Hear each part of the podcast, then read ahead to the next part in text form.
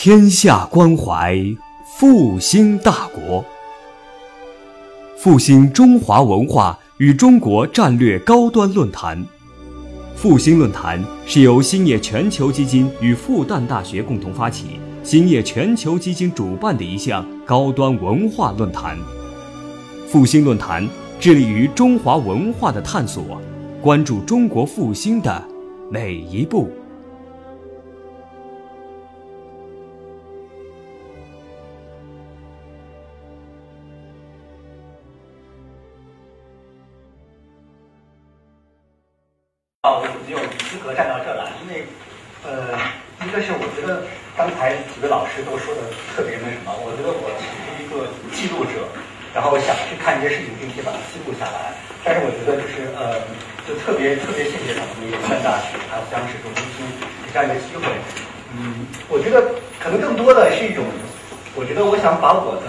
些呃探索的经历困惑。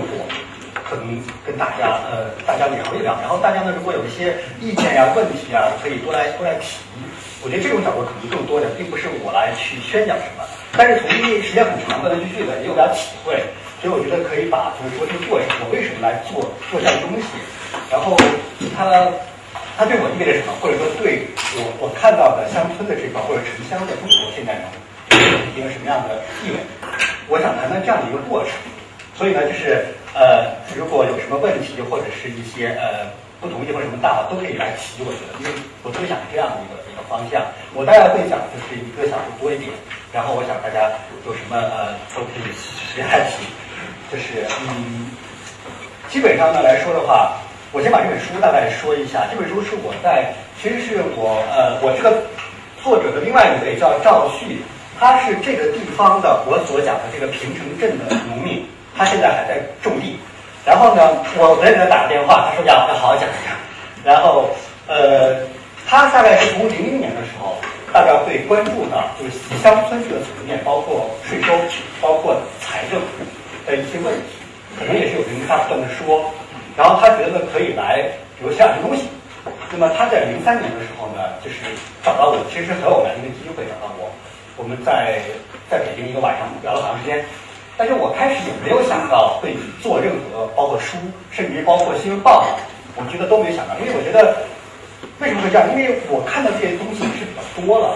因为什么呢？因为我以前包括上学的时候，也在到农村去社会社会实践嘛，项目比较多。然后毕业以后呢，我在这个呃机关在财政局，那么在财政局的时候，你也会接触到一些呃从财政角度啊，从在从乡镇啊，对吧？你多少会接触到一些这样的问题。所以呢，我倒觉得他曾经说到一些东西，好像我都是知道的，似乎没有必要或者再去关注他。呃，那么这样的一个过程呢，我又不断的，但是我想可以去看看吧，那我们去看，对吧？经过几回的看以后，我觉得我的困惑越来越多，困惑有我刚才我一会儿跟你说有一大堆困惑，那么后来又经过反复的去呃去打磨、去找资料、去访谈，大概我算了一下，可能这本书。呃，总体的访谈应该有大概两三百位，我觉得可能有呃有一大半应该是这个地方的呃各种各样的人，干部、呃商人、农民，呃各层面的。然后呢，还有一些是中国各个地方的，因为我那个出出差的时候会比较多，有的时候呃可以就是说在，比如说香港、飞机啊，可以到香港可以去看一看，去聊一聊，这个可能就占大概有几十个，呃，所以他们构成了一个一个整体来支撑这本书。也就是说，虽然我今天站在这来说这些，但是其实是我是记录别人的别人的历史，最根本的其实是他们。那我在这个致谢里是说到了，他们是自己历史的拥有者，所以我觉得首先应该是感谢他们。呃，那么我就先是先说这个困惑吧。就我去了几回之后，我就发现我的困惑越来越大。为什么这样呢？但有这么几个困惑。第一个困惑就是我这个书呢讲的一些财政和税收嘛。那么最直接的一个问题，像我第一次去的时候，那么就有一个，这个我在这个书的这个这个影子里面说到了，就是他叫郭白头，他头发一夜白了，为什么白了呢？他当时是一个村的村长，村长呢在二零零三年的十二月底，十二月十六号，那么呢这个乡里的干部就到他家里头，在晚上的时候说呢，我们这个马上到年末了是吧啊？那我们要把这个呃往上交的这个农业税款要给他交齐，但是现在呢还缺少一些。他说你们这个村啊，能不能给我借点钱来？他说好啊，那就因为你给他还了以后，他可能马上会给你还过来。那么这领导说说我们合适可以给你还过来。他说好，这是挺好的事情，为这个乡镇来啊，就是说这个困难吧来分担一下。后来他又借了一万呃一万五千块钱，但是呢这个是高利的，是三分利。那么在乡镇来说的话，或者说乡村来说，三分地并不算特别特别高的，应该讲，有的时候正常会这样来滚动。当然它的界限是很难分的。那么他就把这个税先垫上了，是吧？就这么一个事情。我觉得在我的感觉来说，我听过这些事情，外界的报道也是比较多的。那么相关的研究，包括论文，其实我觉得也挺多的。在我看来是一个比较一般的东西。这是第一个困惑，也就是说从具体的事情来说，虽然它就可能形成了一定的债务，对吧？比如村里的债务，如果镇里镇里不给他的话，他村里形成一笔债务。但是这个债务也谈的非常多呀，对吧？比如村级的和镇级的，是吧？债务非常之多。那么它到底有什么特殊的含义呢？我也不知道。这是第一个，我觉得好像是比较一般，挺困惑的。第二个困惑在什么呢？第二个困惑在于当时整体的情况。因为大家知道，就是二零零四年开始的话，呃，很多的省就开始这个嗯取消农业税了。呃，那么后来就一两年就都取消完，这样特别快。那么呢，二零一七年开始的时候，很多省也开始给呃农民以粮食直补，是吧？你提给多少钱？那么这种政策都应该非常好的政策，对吧？那么几千年未有的这样的取消农业税了。那么这样，如果从这个角度来说，比如从宏观来说的话，那么政策是向好的，对吧？比如说矛盾，因为如果我们和九十年代末来相比的话，我记得那个中国农民调查里面啊，就说到九十年代末的时候，他举了一个一个戏谑的一个说法，就是乡镇干部非常坏嘛，就讲乡镇干部呢是什么？是要钱，就是收税，然后呢是就是要粮，是吧？是征粮食，然后是要人，就是计划生育。就是说，这么三要，就当时的矛盾非常激烈。那么到二零零三零四年的时候，农业税免了，其实很大的一部分矛盾就没有了，被化解了，对吧？应该到现在也是这样的，是越来越缓和的状态。那么，那这个时候宏观向好的时候，到底写它到底又有什么意义呢？难道仅仅是夸它怎么样吗？可能也不完全是这样吧，吧？那这是第二个困惑。第三个困惑呢，就是跟当时的这种呃，就是研究是有关系的。我不知道大家就是注不注意这一块。如果大家注意看乡村的一些书或者一些呃研究的论文来看的话，其实九十年代的时候，因为呃九十年代其实就是说乡村这块形成了一个显学，就大家都会特别的关注，用各种办法来关注它。比如说用政治学的，对吧？那么像这个于建荣老师的这个《岳村政治》，是吧？就是一本。那么还可以用，比如说用呃，就是用用报告文学干方法的，比如说像那个中国农民调查，是吧？呃，那么还有一些其他的，包括我们这个曹锦金老师的黄文飞的《中国》，还有他更早出的一本叫他写那个浙江北部的一个村子，对吧？出了大量的这样的书，还有包括以前的，包括那个呃国外学者写叫做呃叫做邻村故事，他写的是建国之后到大概改革开放初期的在厦门边上的一个村子这么一个故事吧。就大量的书的涌现，那么从社会学、政治学、人类学，包括经济学，应该是这种这种啊这种这种呃一个一个态势非常之多。人已经说了非常多的话了，那么到底怎么做呢？如果想写的话，写啥呢？我觉得这是有一个很大的困惑，是吧？因为你要跟别人写一样是没有意义的，而且很多东西，我相信在学理上面是非常差的，你也比不过人家，是吧？那么第四个困惑就是说，如果我们从新闻上来讲的话。它的典型性是不是够？因为在我知道的情况来说，这种情况是非常多的。我觉得它不够典型性。那如果你要说一个地方非常坏，你可以任意的去挑出东西来，但是那并不是很全面、很客观的，对吧？不能这么简单去看。那么这种他的如果新闻机构不够，你怎么去写个新闻呢？好像也是很很难说的。虽然我知道财政是一个非常重要的这一块，影响一个社会或者某一个层面。它长期来说是一个很很重要的一个影响因素，但是写财政的也非常多呀，我又非常困惑。那么这是四个我自己的困惑，那么还有呃两个是我去的那个地方去过几回以后，我我我我看到的当地的干部和群众的困惑，这几个困惑呢反而是有具体的事情，哎，我倒觉得挺有意思的，也就是说它可能是真的困惑和真的问题。那么什么困惑呢？第一个。就是二零零三年的时候，这个镇的干部啊，有三个月的工资没有发，就到二零零四年初的时候啊，还没有发。之前一年的有三个月没发。那么呢，但是呢，二零零三年的这个镇的财政收入啊是三百万，他们的工资总额都算上去的话，应该是四五十万。那么如果有三百万的总总体财政收入，为什么四五十万的工资发不下来？而且工资肯定是要先保先保吃饭，再来建设，这是什么原因？那么你作为一个镇的一个党委书记或者说一个镇长，你难道会看着你的这个下属可以说啊，三个月没有工资吗？这是一个非常危险的事情，对吧？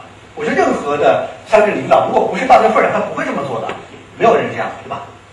那为什么呢？这很很矛盾。那么第二个困惑就是说什么呢？当时零四年的时候，因为他们这儿换了一个一个领导，就是书记换了，他一来以后呢，想摸摸底是吧，我们这个经济情况怎么样啊？我们看一下我们的债务情况。他摸了一下，从九八年开始到大概就是零三年底的，那么镇里的这个债务是七百万，但是非常困惑，因为以前的包括九十年代债务，要么比如说是这个义务教育会留下一些债务，建一些楼是吧？这样的。要么是办企业，那比如说企业垮了，会有一些债务，就是说如果是政府办的企业啊，基金企业的，或者说是一家，但是他们是没有什么大的企业，就至少从九八年到这个时候，这里也没有出资金，对吧？然后呢，义务教育地方是有一部分，但是没有这么多，绝对没有这么多。那么这些债务是从哪来的？我也不知道，对吧？这老百姓都在传这些事情，但是谁也不知道是为什么。这是第二个困惑。第三个困惑是什么呢？就是我当我去第一回去的时候，我是零四年的，呃零呃，我第二回去的时候，零四五月份去的时候，然后呢，这个镇呢，当时一到五月份收的这个税呢，收的是五十八万，五十八万呢，占到他们当年这个镇的任务的只有百分之十，也就是说，你快到上半年了，你才完成百分之十的任务，而且那一年他已经没有没没有农业税了，也就是说，你会等到十月份再收一笔很大的钱，对吧？这个是非常危险的事情啊。所以呢，这三个困惑是当地的老百姓在疯传的，而且我后来问了干部，确确实实这个基本的因素、基本的事实里就这个这样一个情况。当然，很少有人跟你说是为什么。我觉得，我就发现了另外一个东西，就除了我自己的困惑以外，我可能发现了一些真的问题。这些问题可能比较小，呃，可能也没有什么太强的理论性，但是不管怎么，它是真实发生在那个地方的，而且影响的是很多人的。而且可能还比较重要的一个问题，而且我无法回答。这个呢，其实我就带了一堆一堆问题就回来，然后呢之后呢就反反复复的再去，然后再去查书，再去看书看资料，呃，包括看很多人这个就是说呃内部的，包括公开的呃调研，呃这个非常重要。还有包括是呃是呃论文，那么看很多东西，在不断的去访，访了很多人，慢慢慢慢的这个问题。我觉得就得到了一些解答，这个在我在我后面我会说到这个。那么再后来，我就一直在想，我为什么要写乡镇这个层面？这也是很重要的问题啊，是吧？那么其实呢，如果大家关心农村或者乡乡村这一块来说的话，从书和著作来说，写村级的是非常多的，对吧？而且呢，是以这个我刚才说了，以这个社会学和和人类学为主要的，比如说写风土，对吧？它是什么呃怎么一个运转情况，这个关系。呃，包括我们以前就是说，人类学，人类学这一块，比如说在华南，对吧？他们华南其实是是一个很主很主要的一派啊。呃，包括经济的时候呢，就是他们也写的非常之多了。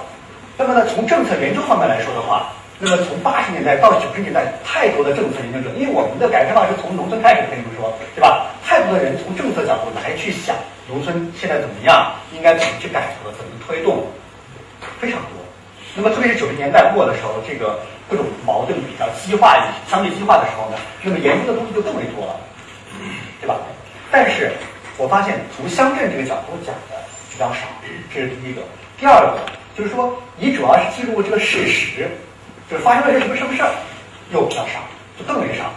第三个呢，就是说写一个相对的长时段的，比如说十年以上的或者五年以上的，记录它这个过程一步一步怎么走的。这个就更少了，在我看到的，好像还没有这样的著作成书出来。那我觉得乡镇的话，我们可以抛开这种来说，这种可能是一个范围，就你要知道别人在想，别人研究的什么。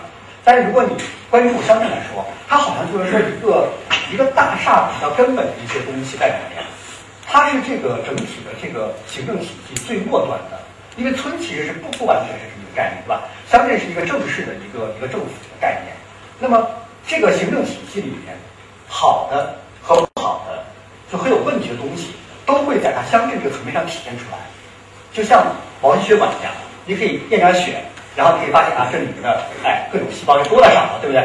那你就可以知道你心脏会怎么样，你可以这样来看待它。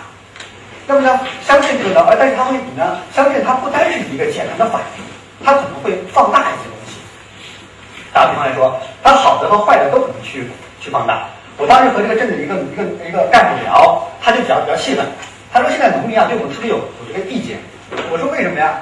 他说你看我们有的时候呢，哎，比如说呃上级来了来检查，我们会请他吃饭，对吧？那么镇上会有两个饭馆，我们去吃。那我们吃一只鸡。农民在边上就会说了，你们贪污腐败了。但是呢，但是这个这个干部就说了，就说我们现在生活水平来说，吃鸡又怎么样呢？真的没有什么，而且只要你付了款或者打了白条，是吧？赶紧给补补上钱，这个不觉？我觉得也是这样啊？另外他说，他说我们可能穿的稍微好，稍微好一点。他说为什么呢？其实我们不是炫耀，也不是说我们都有钱，但是你这个相对总有一个面子，总有一个颜面，对吧？别人来检查，你总不能穿的相对来说比较那个。像从地里出来的，对吧？这好像似乎又不太好，所以呢，他就会有很多这样的疑惑。那我觉得，其实他这个疑惑，某种意义上是我们这个行政体制的好的和不好的和有问题的一个综合的体现。而且这一块儿，就我刚才说的，那么很很少有人来写它。那我觉得能不能写它？但是呢，写它的就是说也有，就是说从政策层面写的比较多，对吧？比如说针对某一个问题，针对。粮食问题，针对这个机构啊，机构精简，会有这样的文章或者这样的论文、调研报告，但是很少有记录一个地方长时段的，这个没有。我记得像那个谁，当时那个黄振宇问那个呃李约瑟吧，他说我应该怎么来做这些东西？李约瑟就说，就说呢，你研究还是要比较短的这个时间，比如说二十年或者是三十年，因为它有一个大的变化。然后他就说不行。他说：“我一定要去探讨我内心中的问题，对吧？比如说他是从国民党体制出来，所以他他一定要问题就是说我为什么这个会会失败？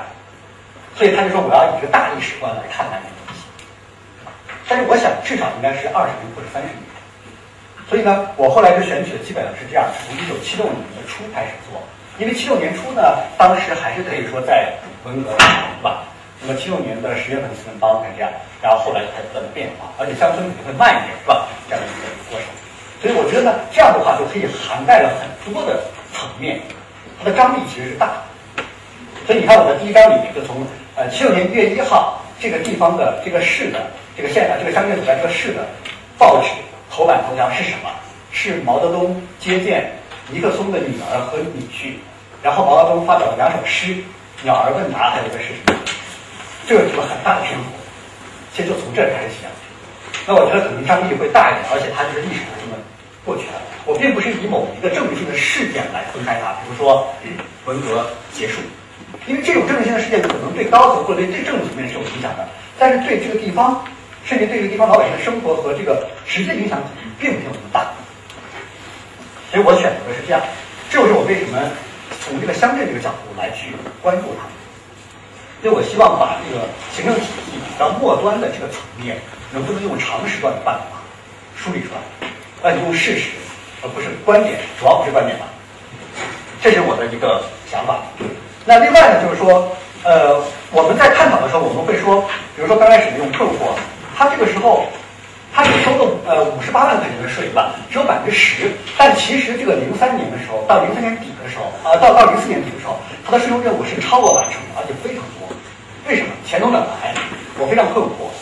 其实一般来说，你和一般乡镇干部呢，他都会很，呃，因为非常非常官方了，他会很多的时候你提问题，他会很圆滑，甚至于这样的一种习惯性的给你打过去，你其实是很难发现一个真实东西的，是吧？但是呢，我觉得通过不断的去交流，不断的取得信任，以及不断的和他探讨，还是有不少乡镇干部，也是很有思想的乡镇干部，他能跟你说出很多自己的想法和真实的情况。我记得最初跟我说，就是有这个税收转移，我里面写的，就是说，比如说，因为咱们现在的税收啊是按照这个属地原则，比如说我我我这个这个乡镇的，在我这地方注册的公呃这个企业就在我这方纳税，对吧？基本上是这样的，这是大概是这样的。那么或者你这个市里在我这个市里注册，在我们纳税，你不可能一般跑到别的地方去，对吧？但是有一些行业，还有一些企业，它可以钻出空子。比如说一些行业，它是运输，它是建筑安装，它本身是在流动的，所以说它交这个税，交营业税的时候，它可以给你这交，也可以给那交。当然，原则上其实是不行，如果紧的话，其实收入就来点长，但是可以钻这个空子，而且这个数量往往不一定是很大的企业，是吧？所以这个税收成本、监督成本会比较高。所以呢，它这个空子是比较大，就是在九十年代非常大。所以呢，我后来就从呃有一次跟一个政治相关干部聊到大概晚上一两点钟，后来还下着雨，后来我就他最后的时候跟我谈到了这些问题。他后来又说什么呢？他是因为是零四年跟我说，他说我们现在是把这个任务都分给到每个乡镇干部了。比如说一般的干部，你要从外面，就是并不是你这个呃乡镇的企业的。并不在你这注册的企业了啊，你每每年你要拉过来税要拉过来三万块钱，那么一个主任或者一个科啊不是科长，我们讲就是说一个相当于一个办公室主任或者说一个这样的一个职中中中层吧，应该每年是十万块钱。啊，当时他没说，后来我也知道了，那数额非常之大，我们可以算一下，对吧？哎，我觉得这个倒挺有意思的，因为以前呢我其实听说过这样的情况。但是呢，这个好像就是说都是很很很隐蔽的、很私下的，而且没有像这样愿意谈这些东西，因为毕竟是好像不是不是很好，对吧？那么中央啊，包括古和数主力来治理，其实是吧？这个我我觉得这个挺有意思的。那么后来我在他们一个资料里发现了这么一句话，他是给县里做一个一个报告，他说我们呃，他也是零四年的五月份上啊就网上报这个材料，他说我们这这这五十八万元里面啊，说到这是里面。本地税源为零，也就说，这五十八万元里面没有一个是注册在当地的企业。对，如果我们说啊，这种数字原则，没有一个这样的企业。啊，我觉得这可能是一个很有意思的东西，虽然我不知道它的意义在哪里。所以后来呢，后来很多的时间就用在了怎么样去了解这个情况，到底他们怎么来运作这个的，然后一步一步是怎么走的，从开始怎么知道的，一直到后来怎么上位比较多，后来呢怎么样慢慢的去减少它的，走的比较正、比较正正规的，为什么会这样？宏观的、微观的各种各样情况。那么这种因为和一般的采访还不一样，和一般调研也不一样，因为这种情况没有人太多人愿意说，这是一个很大的一个困难，对吧？呃，所以呢，就要通过各种各样的渠道、关系、办法，然后，呃，还要谈到真实的情况，而且你要还要去核实它。也就是说，不能一个人说了什么你就能完全信他，一定要去核实它，是吧？那么通过这个，我觉得慢慢的我就感觉到，不但财政是一个非常重要的问题，如果从三十年的乡村的变化来说，那么如果我们从税收的理论来看的话，那么税收的这个转移，就是说横向的转移。其实是横向的非制度的转移，某种意义上是这么一个小孔。通过这个孔，我们可以会可以看整体的这个财政的变化。通过财政，我们可以看整体的乡村的经济和社会的变化。我觉得是可能达到这样的状态的。但是，我我是不断的就是和他们聊，不断的看资料，然后有了这样的一个想法。但是这个想法未必是对的呀。我需要还不断的聊，不断的去看书，不断的查资料来论证这个，因为。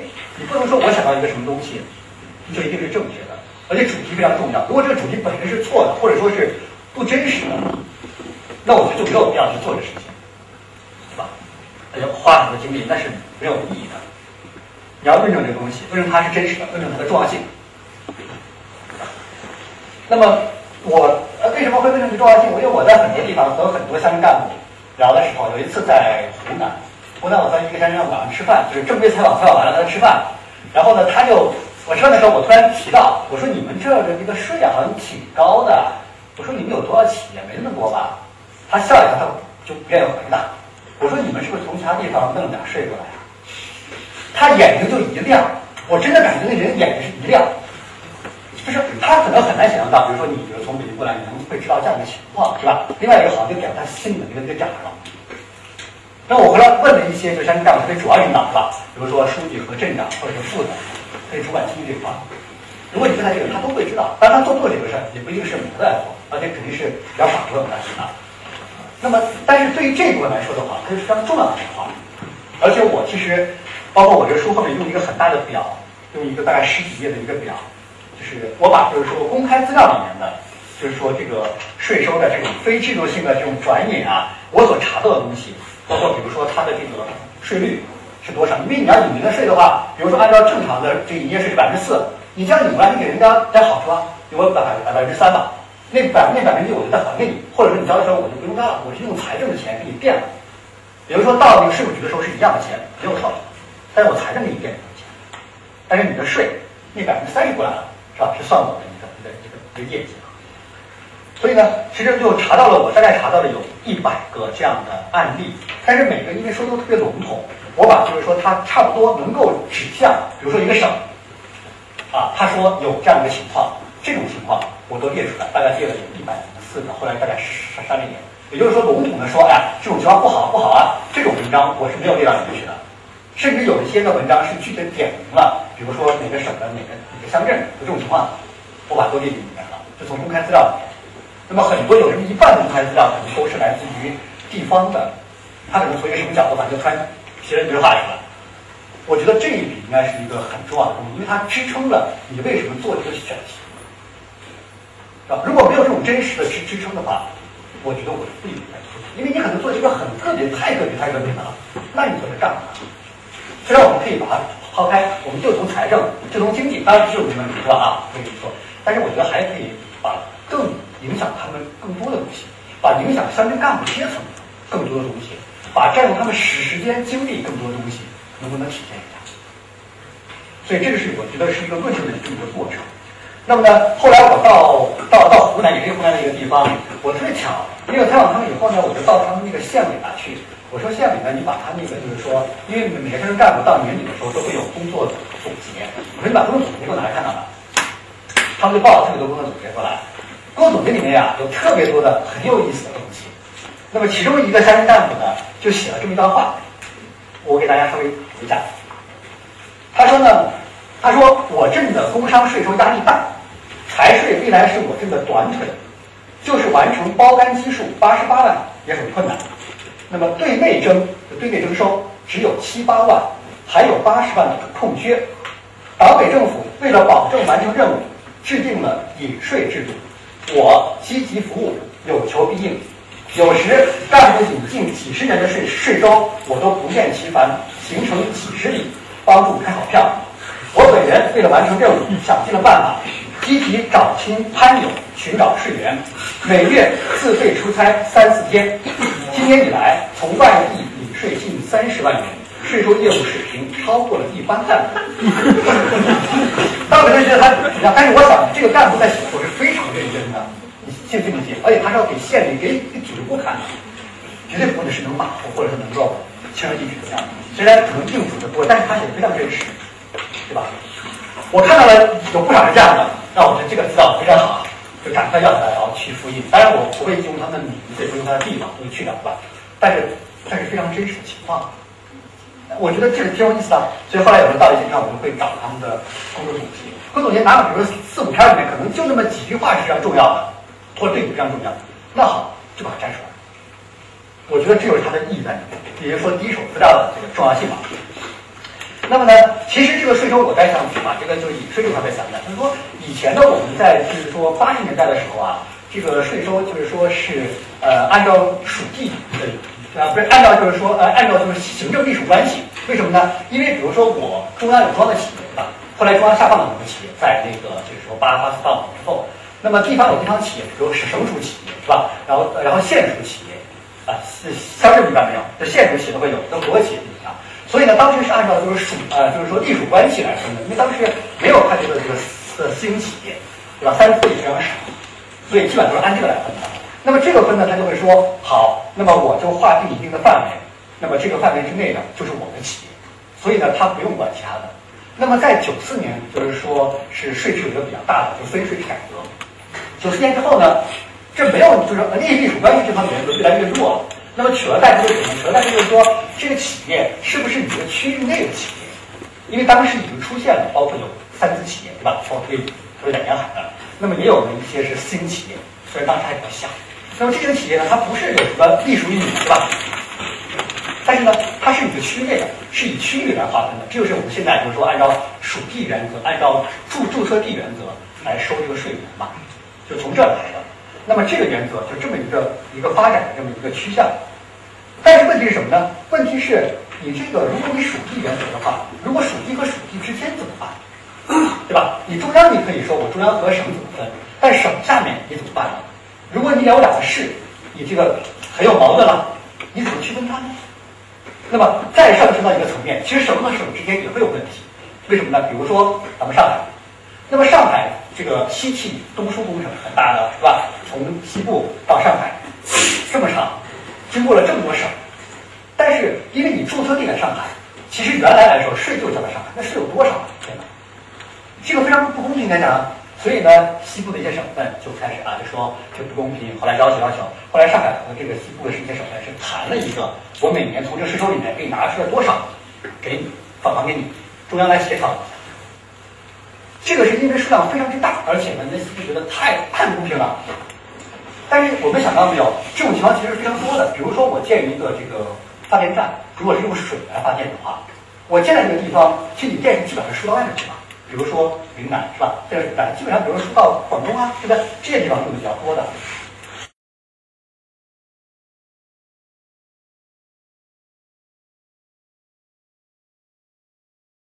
那么税呢是交在，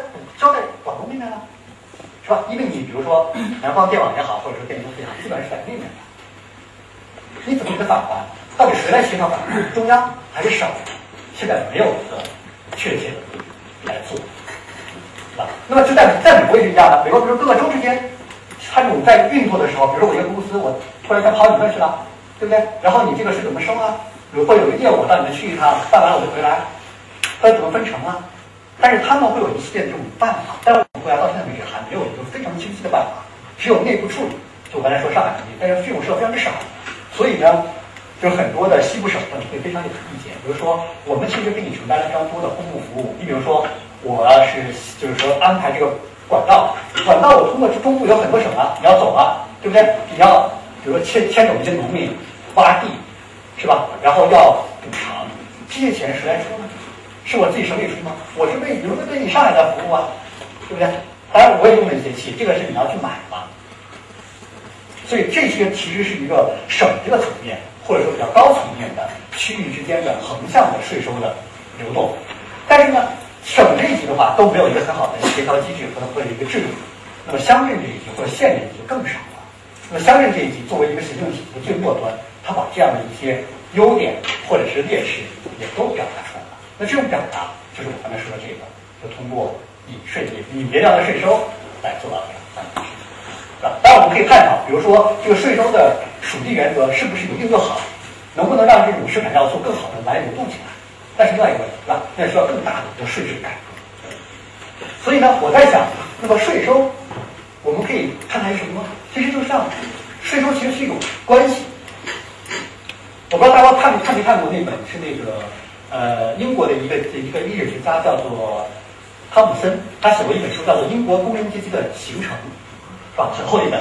他当时在一个序言里面就是说，就说我其实我看这个阶级，我不是从一个点上来看。我是从一个时间段来看，看它的变化。然后呢，我不是从一个一个很孤立的来看，我是看他们的关系。他认为阶层是一个关系，当然他主要是从文化角度来谈了，就是是一种互动的关系，不同场景之下的不同表现、不同意念、不同行为的组合的一个关系，一种动态。那我觉得税收也是这样的，你可以看到，其实有两个市场，自古是这样的，一个是，呃，就是说，呃。国家的财政，这可以当做一个市场，当做一个金钱的市场。另外一个是它之外的民间的这么一个市场。那中国来说，一般来说都是国家这个会比较强大一些，是吧？那么它通过税收，通过什么，它它很强大。那民间呢会稍微的比较弱一些，有的时候发展大一点，然后这个再加一下。那么这种情况会非常之多啊。那么其实呢，税它联系了很多的方面。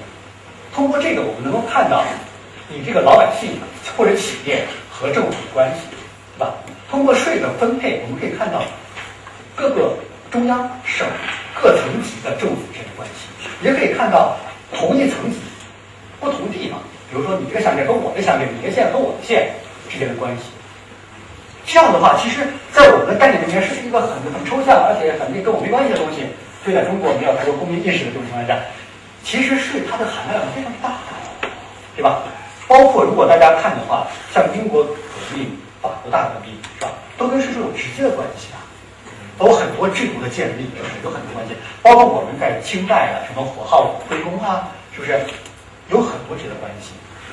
包括国民党打内战，就他当时他那个军阀哈军阀混战，跟他那个军费军饷，包括就是说呃太平天国，对吧？跟军饷有直接太直接关系了。因为中央没有办法建立一个很大的、很强大的自己的军队，所以他要让将军来做，是吧？将军去到上海去找一些啊，可以算自家或者什么去筹钱，是这么一个过程。所以其实税收在一个国家的兴衰里面是一个非常重要的。我记得那个叫呃有一本书叫做《大国兴衰》，是吧？就是他就他特别谈到这个，包括那个熊彼得也谈到，就是税收是影响一个国家非常重要的方面。我觉得这是确实是这样的。所以我在想，能不能通过这个税，通过财政来反映经济，通过经济来反映这个社会这个或者这个层面的一个变化呢？后来我通过去大量的去调查，我觉得是可以的，而且这个地方足够来说明他的问题。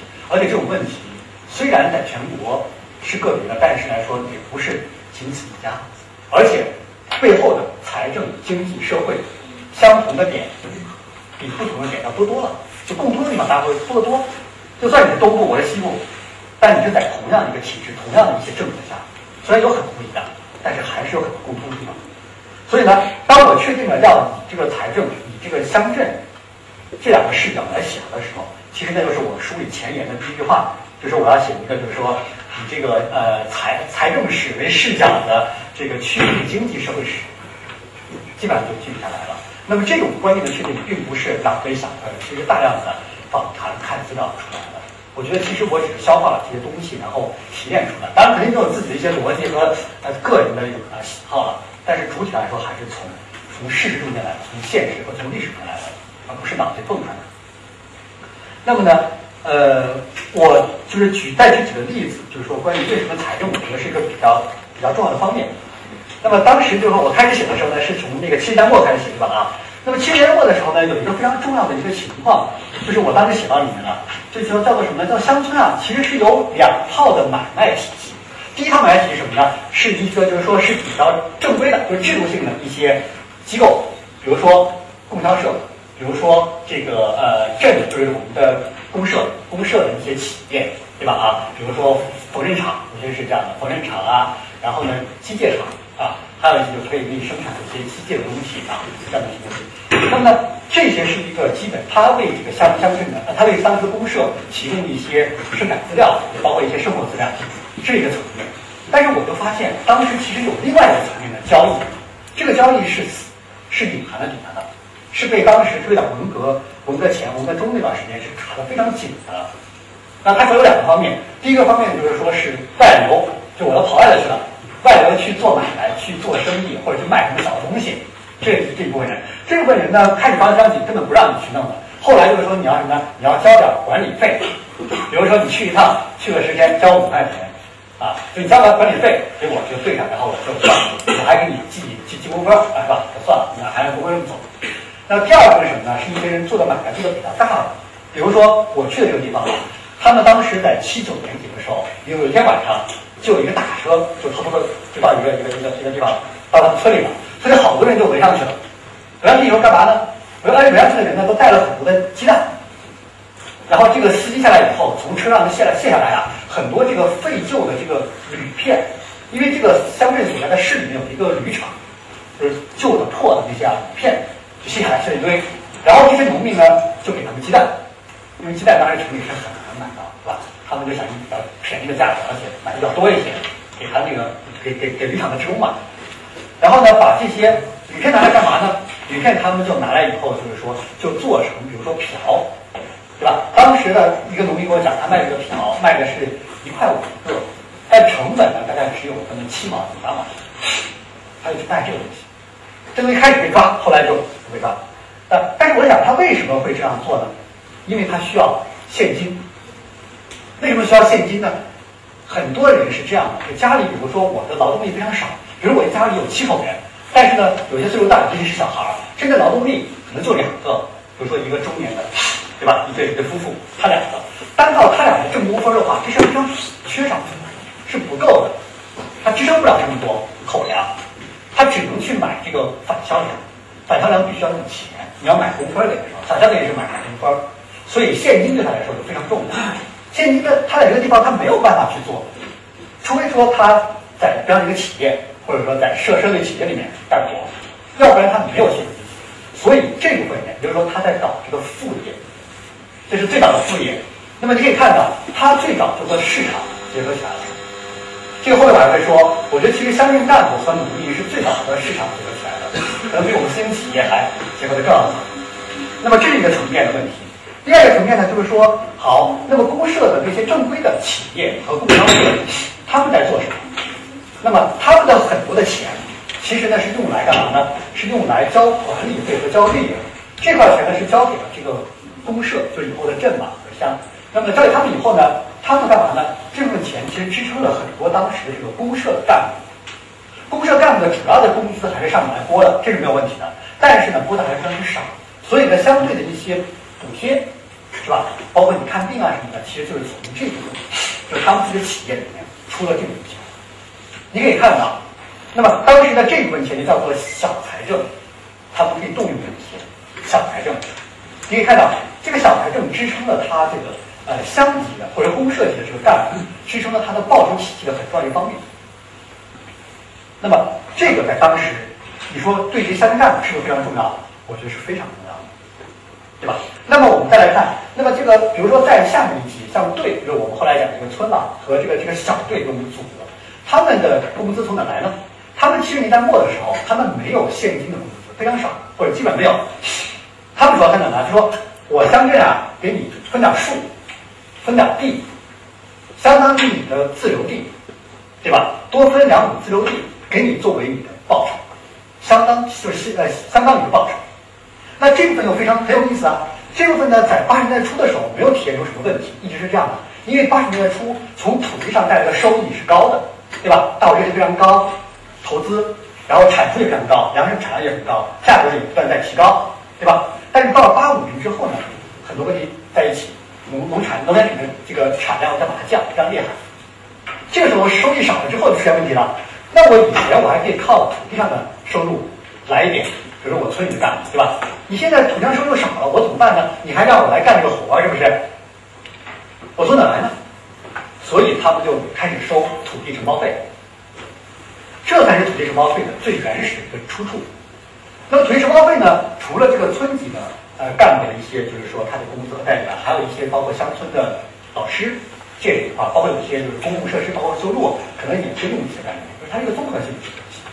那么土地承包费到了九十年代，后来变成了这个三提五统，还有个变化。三提五统后来呢，就是被被被取消掉，就是废改税，呃废改税，然后后来就应该是取消，是吧？你可以看到，它这个脉络是相连的。它能够解释很多的重大的问题，它也在这重大问题的之中，它本身就是一个部分，也非常重要。那么这样，我想它历史其实就贯通了。虽然我们看到是一个很小的部分。那么在在八十年代的时候呢，八十年代有一个很重要的一个情况，就是八五年的时候呢，呃，有两个事情非常重要的，一个是呢公共产品的下放。当时呢，八五年的时候，包括这个空产主要指的一个是教育，一个是水利。当时讲的水利讲什么？讲的就是说以水养水，对吧？你收水费，从农民那收水费，然后呢，呃，这个呃，你用这个钱来养你这个这个这个运转，包括你这个渠道的维修，你这些人的费用，对吧？它是这样一个这个过程。包括前两天就是说，这个咱们中部大就旱情非常严重，那么这个钱正英就出来了。因为我看到一个乡镇干部的这个日记里面就写到，当时是八五还是八六年的时候，当时钱正英是水利部的部长，他就在说，我们就是现在要把这个以水养水啊，对吧？那么就是当时说完这个以后呢，就往下放，基本上放在乡镇和村这一级，乡镇当时是为主，后来乡镇在九十年代时候又往下放，有水利这块基本上放在村一级的。村一级，后来有的时候你再往下放，它太太复杂了，它不是这个钱也很难收上来，而且呢，你水费你是要先给他付，是吧？付了以后，他才能去去买水，比如说到黄河买水，是吧？黄河给你分了水以后，你还要分什么时间段能过来？但是农民那个时候一般来说是没有收成的，还没有有收成啊，他没有太多的钱呢，就是所有人或者说我所有家里老取没有钱，所以他只能去借高利贷。那么政府当然不太愿意，或者村里不太愿意查到这些事情里面，所以他就往上推。那么就有些农民就来做这样的事情，啊，一些家里有钱可以先去垫一些，是吧？他有这样的过程。那么这就是从八五年开始的。那么教育也是这样的。我记得教育的时候呢，当时我去的这个村子呀，当时就是说八五年的时候呢，他们三月份就开了一个会，有一个有一个呃乡镇一个副副乡长就去县里，回来以后就传达精神。就说现在什么呢？现在我们呀，要就是说，嗯，国办改乡办，就是教育国办改乡办。那么主要是放在乡镇这一级。后来到九十年代的时候，主要放在就是说县里。到现在基本是这样的，就承担的费用里面，那县级承担是多的，中央相对是少的。但是教育是一个公共产品，而且它是一个就是溢出性很强的公共产品啊。我在农村受到，比如说到到呃上了上学上高中，我到复旦来了，你说你。你有多少的概率回到村子里去当老师、当乡镇干部？我相信相对还是少的。但是呢，培养你是那些人在培养，是那个地方的资源在培养，对吧？所以呢，这个那么它是不是应该更，比如省一级承担多一点，或者中央再省多一点？所以后来也是中央不断在承担多，但是事实上来说，相对还是比较少。那么这个初中开端就差不多是从这个八五年开始的。那么这两块以后呢，当时到八九年的时候，我所去访的这个县。呃，这个县的呢，这个呃水利的自筹的资金，就相当于当时当年的财政拨款、财政水利拨款的两倍。你想它的数量有多大？那么这个呢，给乡镇干部就一个很重要的活，就是说你要去集资了，对吧？一个集资，你无非是我把农民需要；第二个呢，我找一些，比如农业银行啊，或者信用社能不能贷点款，是吧？这是第二个。第三个，我找一些企业能不能借？他集资渠道无非是这些，就从乡镇干部来说，你可以看到，乡镇干部其实也是最早的进入了市场，不管它到底意味着什么，但其实它和市场的联系就开始了。这个里面可能有利也有弊，或者那无所谓，但是它是一个开始，对吧？这样的一个工作。那么同时呢，这个另外的八五年之后有个事情，八八五年之后呢，我们这个财政体制有很大的变化，就是呢。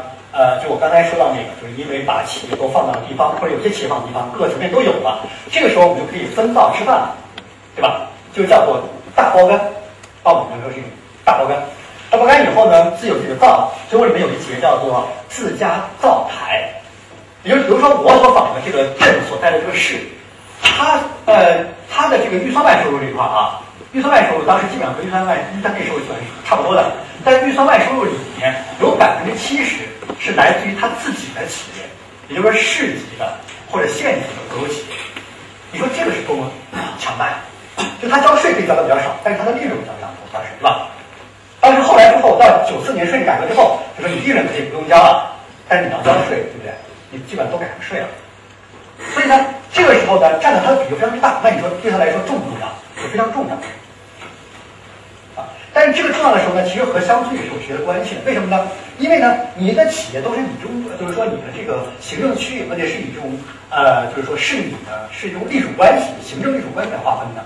那么这个时候，你就会排斥其他地方，对吧？所以我所在的这个呃，这个这个区访的这个镇呢，它当时呢就有一个这样的事情：八八年的时候，叫做假羊毛案。我在里面也用一节来写，就说呢，有个人啊去卖羊毛，这个羊毛当然是给他的当地的。纺织厂，纺织厂县里也有，市里也有，啊，你只能卖到我们县里和市，对不对啊？所以呢，当时呢，他这个镇那刚好在这个就边上，他和一个另外的一个县、另外一个市的边上，所以呢，对方也有很多乡镇干部在守在那个边界上，就是说我的这个羊，我的羊毛不能到你那来，你的也不能到我这去，对吧？因为你要交到我们那个厂，我们那厂要生产，然后呢，这个税收是我们的，对不对？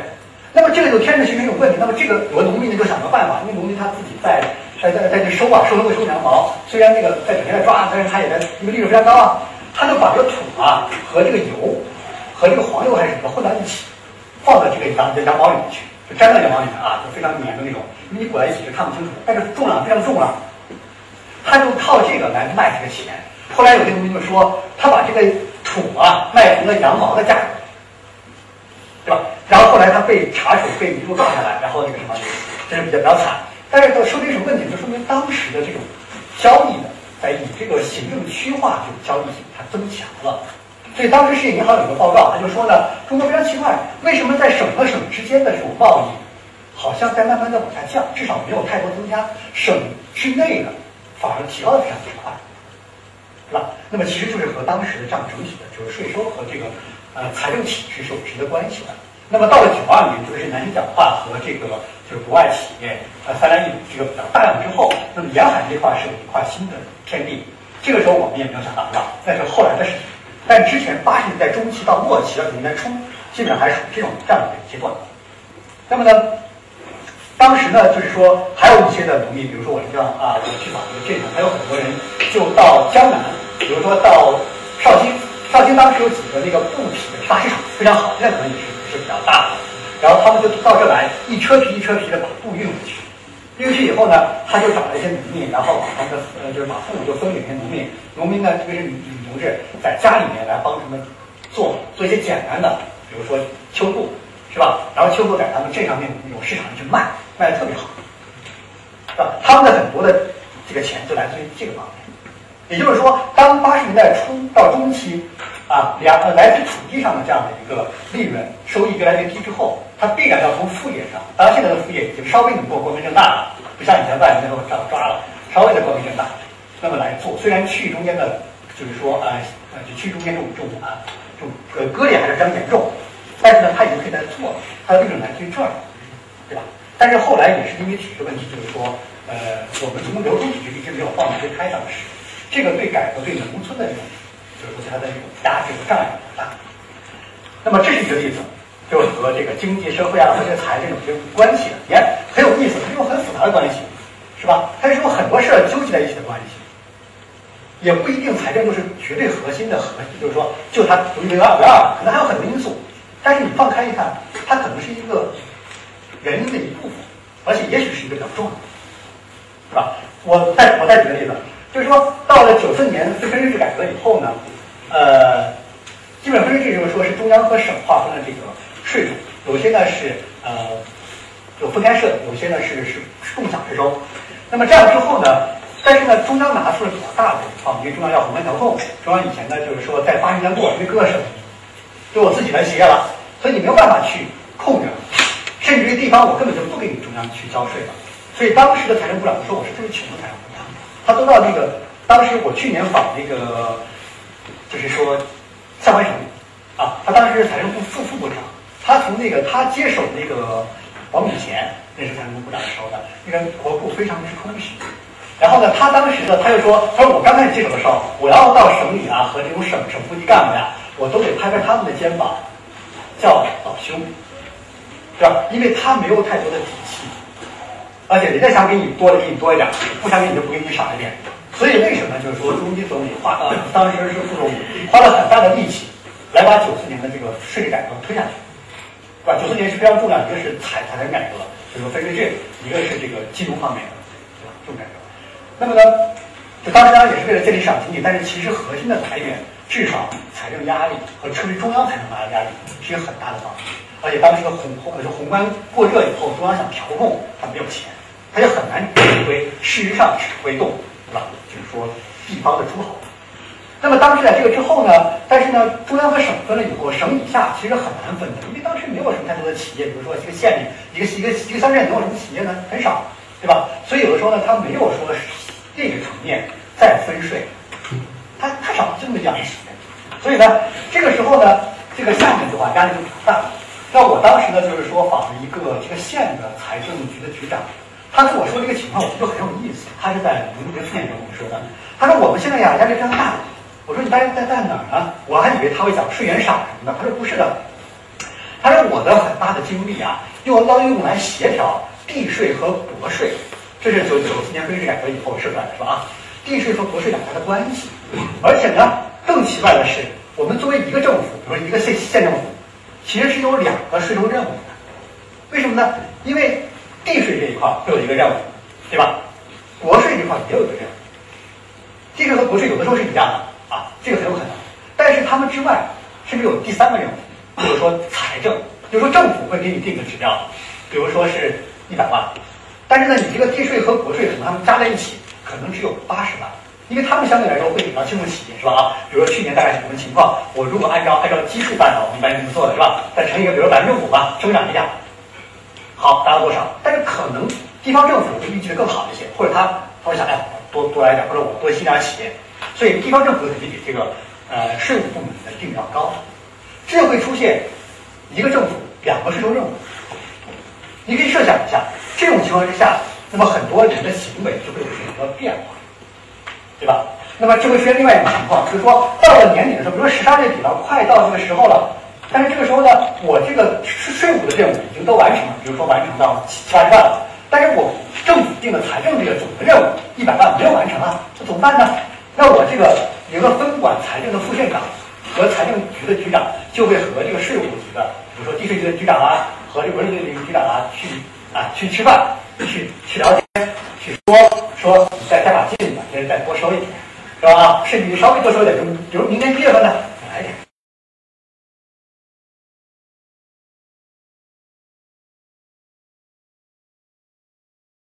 这种体系来运作的，它不是市场，它不是企业和企业之间，是吧？所以这是非常奇怪的现象啊！所以你可以看到，就是当时。就说这样的一个情况，包括现在有些地方也是这样的。就说这个财政，就是说对他们的意义来说，对他们的影响，他们的重要性来说是非常大的。我遇到过不少这个分管财政的这个副副县长，他就跟我说，他说很大的精力，特别是比如说六月份和十二月份的时候，是吧？因为我们讲这个什么呃，就是呃年度过半，任务过半，刚才你们讲是吧？还有就是一季度叫做开门红，是吧？就这样的话。然后呢，他说六月份和十二月份的时候，我都要花很大的精力，百分之八十去协调和税务局之间的关系，啊，从这个话来说，你就能够体验到，能够体会这个干部他在做什么，他实际的啊这个行为心思在什么地方？我觉得所有的研究应该基于这个方如果你要研究这个群体的话，是吧？啊，你一定要知道，而并不是说我拿起他写的一个报告，啊，比如说我把他报告拿出来，这是一方面，但是不完全的去。那么真正的东西可能并不在纸面上，所以要和他们聊，要和他有时候是很很很下的去聊，啊，这是这是一个情况。那么到了另外一个呢，我可以再讲一下，比如九十年代末，大伙都会说，就我刚才说的，比如说那种要钱、要人、要啊要要要呃要要钱、要粮、要人，就当时这个矛盾比较激烈，所以呢，就当时的这个政治学，我们还有就行政学和呃社会学对乡村的关注啊，就非常之多，写了很多的东西，好像对抗性很强。对吧？然后呢，包括呃最为那个呃宣传性大的就是这个中国民意调查，是吧？啊，就是那个达到一个一个高峰，呃，就是对乡镇干部说都不太好，就给人印象是这样的。但是其实我来看的话，我觉得是不是那样呢？是吧？如果说乡镇干部他贪污的话，他能动的资金有多少呢？我相信一定有比他贪污的多得多的人，对吧？因为他权力就那么大。那当然，如果说比如说他他去腐败，或者他对老百姓不好。当然，这个因为他是最直接的和老百姓要接触，对吧？而且呢，他做的这个事儿，比如说是他为他自己吗？冲突的时候，在什么场景下冲突的呢？无非是还是那三要，去要粮食、要钱、要到人的时候，那这些是不是和国家政策有关系呢？是吧？所以你笼统的，如果说或者给人印象都是他们不好，我觉得这个似乎不那么简单吧？如果都这么简单，你说一个阶层，我们党干部都坏掉，这个。这这个不行了，是吧？大多数肯定是好的，我相信。啊，极少数有贪污的，什么样都有。你怎么去区别它？怎么去分析它？就是贪污，他为什么？他的环境在哪里？什么样的？是他自己愿意的吗？还是他啊？他不得不这么做，是不是？能不能去探讨这个问题？所以呢，我觉得其实有很多可以去深入谈的地方。当时呢，我就去找。呃，那么在九十年代末这样的一个很复杂的体现里面，给人的印象主要就是乡镇干部不好。另外呢，就是说那个从税费来说比较高，福利负担太高，对吧？啊，后来就是说，比如说是退税改革，一一直到后面的取消那些税啊，这是一个一个逻辑，这是我们一般的呃普通的人里面的啊得到的信信息吧。但是不是本身就是这样呢？我后来就有一个特大的疑问，就九十年代末到底发生了些什么事情？到底这些对抗性很强的事情是怎么体现出来的？根子在哪里？但是我不想通过理论去找它，我想通过通过事实，是吧？比如说，我给大家举一个很好的一个一个例子，就在零零二年的时候呢，有这么一天啊，有一个就是我我所访的这个这个镇上，有一天一个一个村子里面，有一天呢，一个一个农民，他就呢去到他们那个村子村长啊家门口去骂他，骂的声音非常大，非常不好听，就说你要给我还钱。这个村长就特别纳闷，我没欠你任何钱，是吧？我怎么给你还钱？还什么钱？没有任何交易啊，对不对？那这个这个这个人说不行，你就是你的问题。他说为什么呢？他说你看，我手里面有一张白条，这个白条呢也不是我的，为什么呢？是我，我是大师傅，是在我们这个镇上有一个有个小的餐馆，我在里面在打工，当当当当当师傅，然后呢做饭。这个老板呢，对吧？他经营这个这个，但是呢有很多商让去吃，吃完以后呢没有给他钱，对吧？打了白条，打了白条以后呢，但是呢他没有钱付给这个伙计，他说你拿这个白条，到时候山干部、村干部来来来收税的时候，拿这个条子去抵。但是问题是，你这个这个条子呢是镇上干部开的，村里干部认不认呢？而且你可能是一个人这么签的字，你也没有章。也可能这个镇的书记就不认，而且可能还批评你这个镇干部，说你就不要这样说啊，有可能呢。你也没什么话说，因为从原则上来说，你不能这样啊，对不对？哎，你可以看到这个里面是一个很复杂的关系，是吧？那一个一个一一个呃一个饭店里的伙计，他的这个收入怎么就和这个财政和这个纳税有什么关系呢？啊，除了个人所得税，他也没有，他怎么会有关系呢？你可以发现，它是一个比较复杂的，是一个线索性的东西。那么呢，进一步的去去挖掘的时候，我可以看到，当时有很多资金是互相的垫用的。为什么？就跟我刚开始讲的这个例子一样，如果你的农业税，比如说当时到十二月份还不太够，我可能镇里啊，包括我镇干部，可能自己拿出一些，是吧？拿点钱给你垫上。然后呢，但是以后你这个任务完成了，完成以后呢，因为你县里面要返还返还的工资啊，返还的这个办公经费，我从那里面就直接扣了，对不对？其实也非常简单，而且好像是没有什么问题的。但是问题是，他是不是给你足额的过来？而且有可能你借的是高利贷，是吧？我问了一个一个镇的主要的干部，他借了，他当了三年的镇长，大概借了有二十万，而且大部分是用来降的，也就是说。我觉得呢，他是一个很大公无私的人啊，对不对？太好干了！而且当时县里的组织部的部长在一次会上就夸，就说我现在很难见到这样的干部了。但是问题是，这是一个很尴尬的事情啊，而且不太对啊，从常识判断也这是不对的事情啊。所以我觉得，那么你笼统的说它是好还是不好？农民可能会拿这些事情来说事儿，当做一种。弱者的武器，是吧？但是呢，其实农民有他自己的想法和自己的这个权利，他是为了维护他。但是本身是不是这样，也不完全。所以呢，这个时候，当时我看到了一个一个资料非常好，他去调研，他到贵贵州的一个县，他考察了有十个乡镇，当时的这个十个乡镇，从九八年到二零零三年的时候吧，我觉得手里有大概这个店的这个各种各样的税和费。就达到了，好像这几年共达到这个是几百万，这个数额你可以看到非常之巨大的，而且这些有很多，比如说是乡镇干部工资、乡镇干部亲戚的钱借来的，高利贷是吧？包括交水的水费可能先挪用过来的，你可以看到这个里面关系非常之复杂，涉及到的人层面非常之多。其实很多问题都是从这里发出来的。包括很多很多激激烈的对抗性的这样的一些，包括世界包什么，其实多少和这些是有一定关系的，或者大部分是有关系的。但是呢，我们从报道和从研究来看，可能看到了那个层面，有激烈的这个层面。那我们去探讨它的这个政治学上的意义或者社会学上的意义，这个当然是重要的，但是我觉得好像还不太够。也就是说，这个事情本身还没有说那么清楚。哎，我后来想了想，我觉得这些是一个很主的方面，因为你说农民他非要去做什么事情呢？我觉得不是的，他一定有他自己的这个权益方面的损失，特别是经济方面的。对中国农民来说，他非常好，他没有什么事他不会去找上门的。所以呢，这个问题其实就是说，是能解释原来墨为什么当时乡村关系非常复杂，我觉得是一个很重要的一个方面，至少是原因之一，不应该忽视它。而且这个方面和各种资金，也包括财政资金的互相的汇用。抵顶是有直接关系的，是吧？那么再举个例子，就是那个大概是这个呃，就是就是进入两千年之后吧，这个时候呢，就是说这个打完农业税之后，就税收的压力呢，我们一般会说会哦可能会低了，比如说这样来讲。但其实大部分的乡镇税收压力是增高了，为什么呢？因为你农业税少了，但是它还有工商税，对吧？它从企业这个就笼统的工商税啊，还有包括营业税，包括什么很多，就企业这块。但企业呢可能没有那么多钱，或者没有那么大的企业，怎么办呢？他要么就说，比如说我引来企业，或者直接把税，刚才说的那种引来税，是吧？就这种办法。那么呢，它又有一个倾向，就特别是从二零零三年这一轮这个经济增长，我觉得乡镇有一个非常大的一个一些特点，这些特点在外面可能还是比较少被人说的，包括理论上的。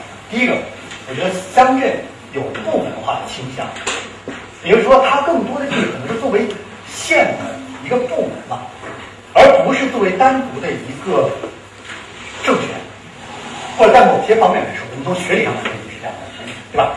部门化。第二个是什么呢？第二个是内部的分化。比如说非常简单，你看他内部的这些人，他每天在什么地方，心思在什么方面，分化是非常之剧烈的。有一些镇长、书记，他可能就整天都不在这个镇上，可能一个月来一两回。当然，也许是通信比较发达，他可以打电话指挥，也不说就不好。他他自己的事情，比如说他在引进企业、抓引资或者去引税，对吧？都很有可能。这个活也非常重要啊，因为你没有这个的话，你可能没法。完成任务，没完成任务的话没法返还，你锅子就不开，对吧？那么另外的一些人呢，就会在这个镇上啊，会应付一些包括检查，包括什么的。还有一些人呢，是提供一些服务，对吧？比如说这个保护的，或者说发一些救济，对吧？他必须要做这样的事情，那么去来做这样的一些事情。你可以看到，就是镇政府里面，它其实是有不同的阶层、不同的分化的，而这种分化，其实在零年之后是越来越剧烈。那么上层的那个部门，比如说，呃，乡干部的中层到上，特别是主要领导，更倾向于往县里去。比如说，如果你到这个县财政局的话，你可以发现，到月末或者是年末的时候，都是乡干部靠。你推荐一办公室能可能就这样。也许他没有什么会，来个套，对吧？但是他工作非常重要，道德非常理解。那么呢，另外的一部分呢，就是说呢，呃，这个。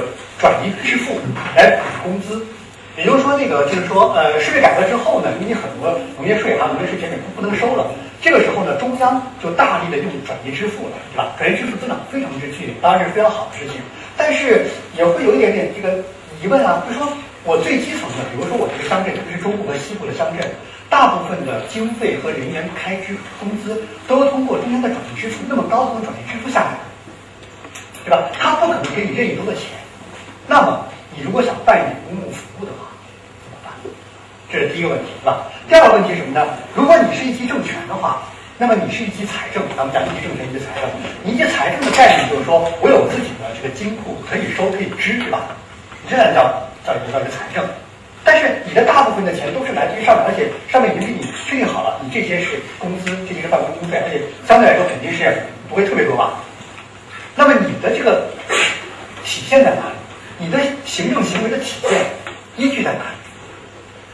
他会不会也把一些责任给丢掉呢？是不是？也许，所以它会带来一系列的问题。这是我说的三个方面，就是说，呃，这个乡乡镇的一个最近的一些变化。那么我们如果看县的层面来说，县其实也有很大的变化。也就是说，县你可以看到，它招商引资的这个力度非常之大。对吧？去年底的时候，去年大概九月份的时候，十月份中央下了一个文儿，是规范长三角，当然包括上海了。这个招商引资行为，但我如果去细的看，里面就有这么类似的一条，就说不能任意的减免税，来这个吸引企业啊，来吸引这个资金过来啊。其实它隐含的就是这么一个东西。那么这样子来看的话呢，就是说乡镇它有一些新的一些情况、一些变化。但是这些情况，我觉得现在来说，无论是从呃媒体还是从这个呃从研究者来说，关注还不太够，大伙的概念性的东西还是比较强。但其实真实的东西也在变化。那么呢，还有一个问题，我就想就是说，其实呢，我们从流动税收的流动，你看从改革开放三十年来说，这是越来越活了嘛，对吧？以前你根本不能去哪儿，农民也是的，你工人也是这样的，对吧？现在你可以去，你可以出国，你可以干嘛？那么呢，你人在流动。对吧？比如说我农民从西部到东莞去打工，人才在流入，是吧？大大伙过来上学，然后呢，到很好的企业或者什么，是吧？资的那个资本也在流动。比如说这个呃，来自于农村农民的储蓄，真正后来作为贷款，而且贷给农民的做农业的，其实相对肯定是少的。也就是说，这很多的钱都吸到了城市里面，是吧？就是资本也在流动，资金也在流动。那么好，我要说的另外一个层面就是说，税收也在流动。除了从上到下、从下到上的这样的一个正常的这种纵向的收收税以外，还有返还以外，对吧？啊，如果从广泛广义的这个财产来说，那么也还有不同的或者同一层级的乡镇之间的税收的流动啊，县之间的税收的流动啊。那我们就可以回到刚才的问题，比如说我们为什么可以通过税来看财政，通过财政来看政府和政府和政府的这个资金市场。和外面的这个资金产生的关系，和民众和企业的关系，是吧？我们就可以把这个脉络一脉相承啊。那么现在我们说要扩大内需，为什么扩大？对吧？因为因为在国民收入分配里面，老百姓的居民收入占的一块非常少啊，对不对？而且在储蓄里面的话，还有很大一部分是财政的欠债，是吧？居民储蓄有有有一部分，但是财政钱也很大呀，对不对？那么这一部分应该怎么来做呢？而且财政除了很多的公益性的事以外，还投到了很多的盈利性的，是吧？企业或者项目。所以现在的问题和以前的其实是一脉相承的。比如说，我们都在这个传统和这个历史的这个边上，都在往前走。但其实你不能把自己和历史抛开。而且你了解到很好了解到历史，你可能会啊对现实的发展、对现实的观察会非常有力度，而且比较深入，而且是棘手。就是我想谈的几个，比如说我的书里也提到，就是说和这个呃财政和这个税收之间的关系，以及和这样的一个经济体制，它可能很难说是一个绝对的关键因素。但是我想，如果从三十年来看，如果从乡村的变化、乡镇乡村的变化来说，我觉得如果我们列出三个影响它比较重要的因素来说，我想财政应该是一个，对吧？当然你可以说，比如说行政体系可能是一个，或者是另外别的啊，你想这个财政这是重合的，其实。但是我们的财政体制内化肯定是一个方。那么好，我们是主题的应该是通过他来写经济社会变化，通过他来写均衡的社会，通过他来写乡镇干部。所以我在序里面写到，其实这本书是某种意义上也是为乡镇干部这个阶层写一本小传，一本传记，是吧？他在上下这种关系、这种互动关系间在想什么，在做什么？不同的时间段在做什么，在想什么？啊，是这样的。那么下面一个我想谈点，就是说，就我怎么样去找这些资料呢？因为我觉得这个里面我自己的收获是挺大的，所以呢，我觉得如果大伙以后有兴趣，可以翻翻这个书，或者在网上看，虽然有点贵，呃，但是呢，就是这个，我觉得，那么我们看怎么去找这个东西呢？因为你作为一个读者看它，和一个作者去写报过来，我觉得真是完全不一样的，就感觉啊是完全不一样，而且事实上是不同的。那么资料来说呢，我大概我说了，大概访了大概有两百、三百个人。那么还有很多呢，是拿到第一手资料，其中有两个第一手资料我觉得比较重要。第一个呢，是一个一个乡镇的主要干部，这个地方的主要干部，他的大概二十年吧，十十八年，十八年的工作日记，一本一本的，大大小小的。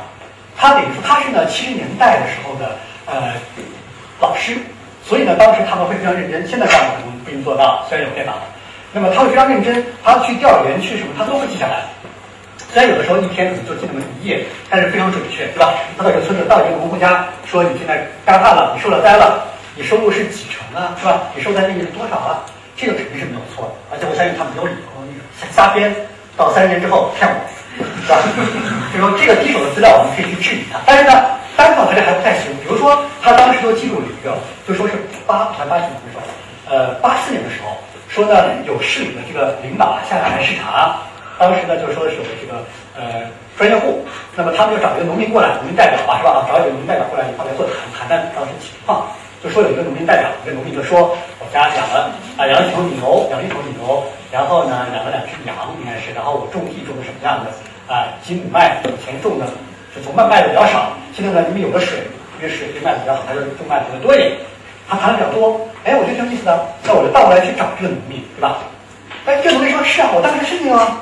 而且他记得非常清楚，因为在农民的这样记忆里面，这样的情况并不是特别多的，是吧？去参加一个什么座谈会，特别是市里领导，并不多。他记得非常清楚，而且他他还跟你说，我那头牛是从哪儿买的，当时那个人还没卖给他，他第二年春节的时候到那个人家里，哎，他不好意思，他就他就装作走错门了，去哎哦又见到你了，那牛还卖不卖？但是他就讲这个故事啊，就很有意思是吧啊？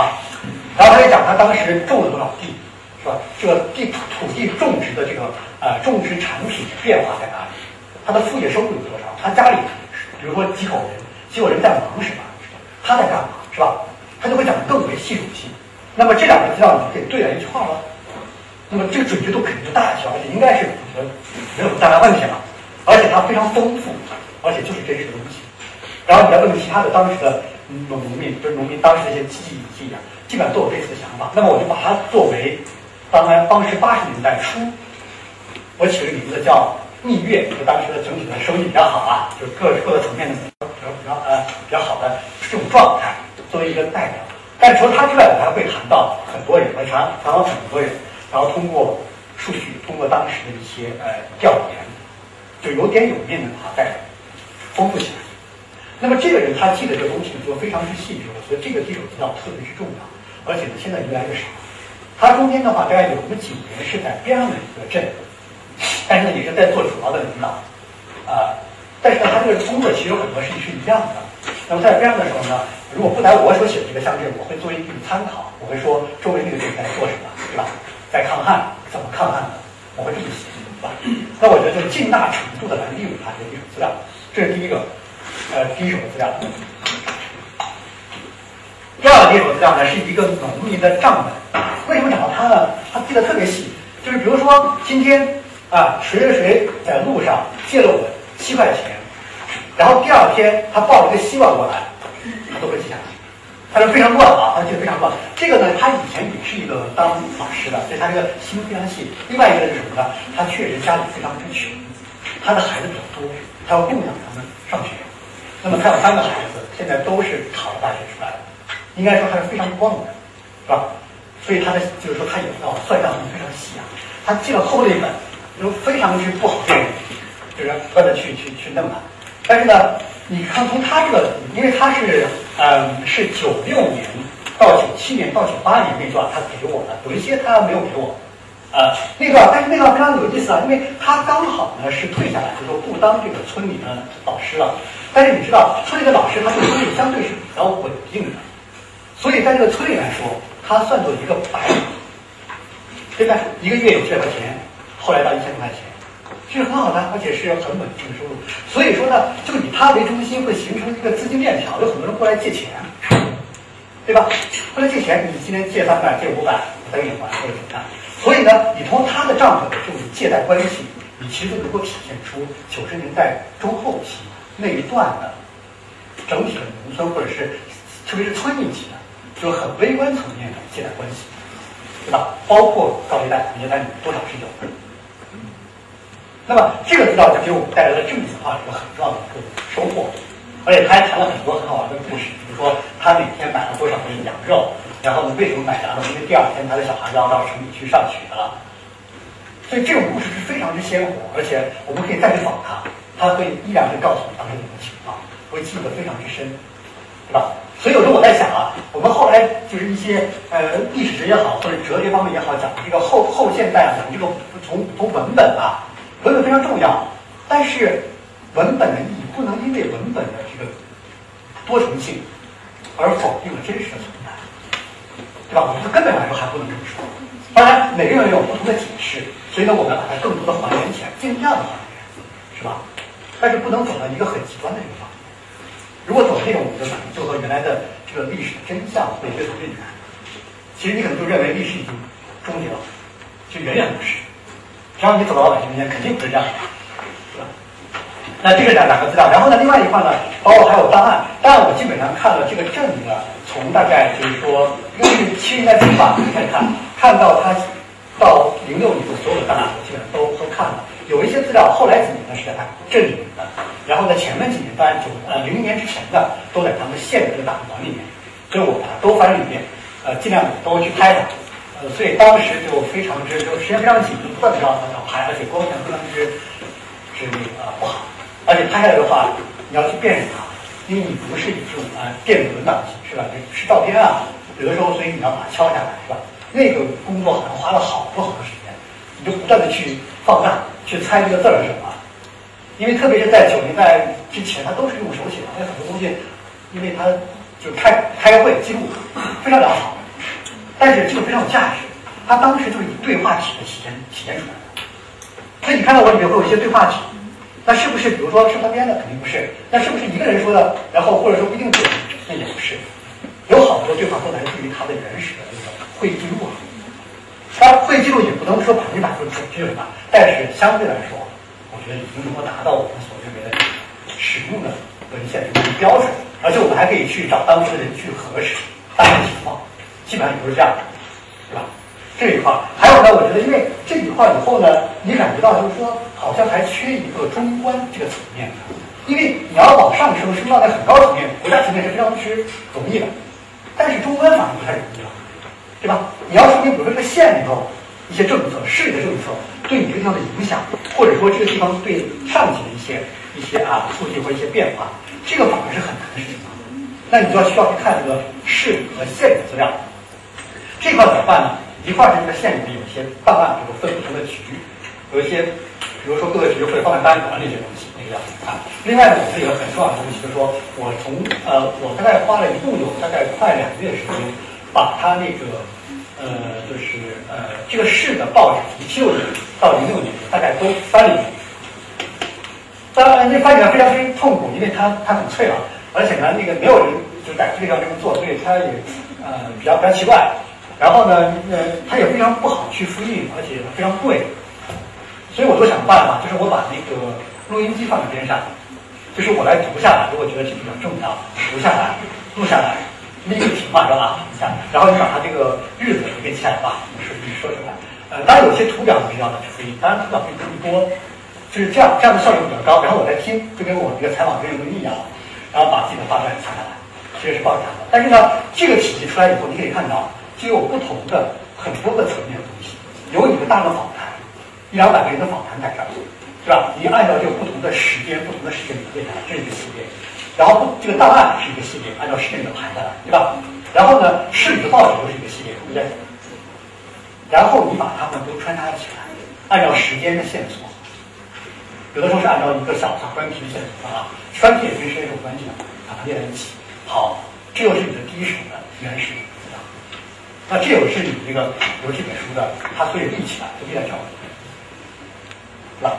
所以这本书里面大概。呃，从文字本身来说，应该说百不仅有百分之七十的应该是完全是第一手就来自于这些的，然后呢，百分之二十大概是一些其他地方的公开资料的一些东西，还有大概百分之十或者不到百分之十是一些稍微有点比如说学术探讨的内容，但是这种一般会反映在这个注释里面，这样子，所以它这个体就就成为这样东西了。所以我说，一个作者和一个读者不太一样的，就是我倒过来说的一些大文明，但他这个他怎么出来的这样的东西，是吧？这个这个情况，然后呢，就是呃，全部的研究这些资料非常重要，而且呢，研究之后你不能先入为主。比如说，我已经反反复复非常多回了，比如说这个采用什么比较重要啊，然后税收到底在里面占到什么什么什么什么份上啊，然后事情之间的关系在哪里啊，你就反复的问自己了，但是还不够。也就是说，你在研究这些资料的时候，如果你带着自己的主观的，比如说我就看跟财政有关系的东西，我觉得可能会偏。所以我在看这些资料的时候，基本上都是说，抛开所有别的，就把这些跟经济、跟社会有关系的，一起来研究，一起来想。比如说，在同一年发生了这么多事儿，比如说乡镇发生什么事儿，村里发生什么事儿，市里发生什么事儿，是吧？至于中央这边发生什么事儿，他们之间有没有一种关系？关系在哪？你解释这个关系，有没有什么东西来解释它？而且不是观点来解释它，是事实来解释。在什么地方？如果还没有的话，我就要继续的去问，继续的去采访，或者继续的去找资料，对吧？所以它其实就是一个过程，就反反复复的，你很难说是一个怎么样谁在前面的一个过程，但是它是一个综合，就就在一块儿。也许只有这样，才能慢慢的去体验它，才能够和这个事实似乎能够更近一些。呃，好像讲的比较多了，这是。呃，下面我还想比较简单吧，用个十分钟或者左右来谈谈，就是说从方法这个角度，因为我自己的体会呢，就是说你要问我，我自己的作为一个其实是一个记录者啊来看这个地方的三十年这个历史，来研究它，来叙述它，那我觉得我的收获其实最大是两个，第一个就是说呢，是知道了一些事儿，对吧？这个收获。第二个什么呢？第二个其实就是我说的那个什么呢，就是我觉得方法上非常重要。因为知道，我比如我们以前写个报道来说，你写个大概四五千字或者六千字一个版本比较长的了，但是你要写一个二十万、三十万、四十万字，而且跨度这么大，其实那都我觉得就不能完全用我们一般意义上的历史上的办法，你必须要有。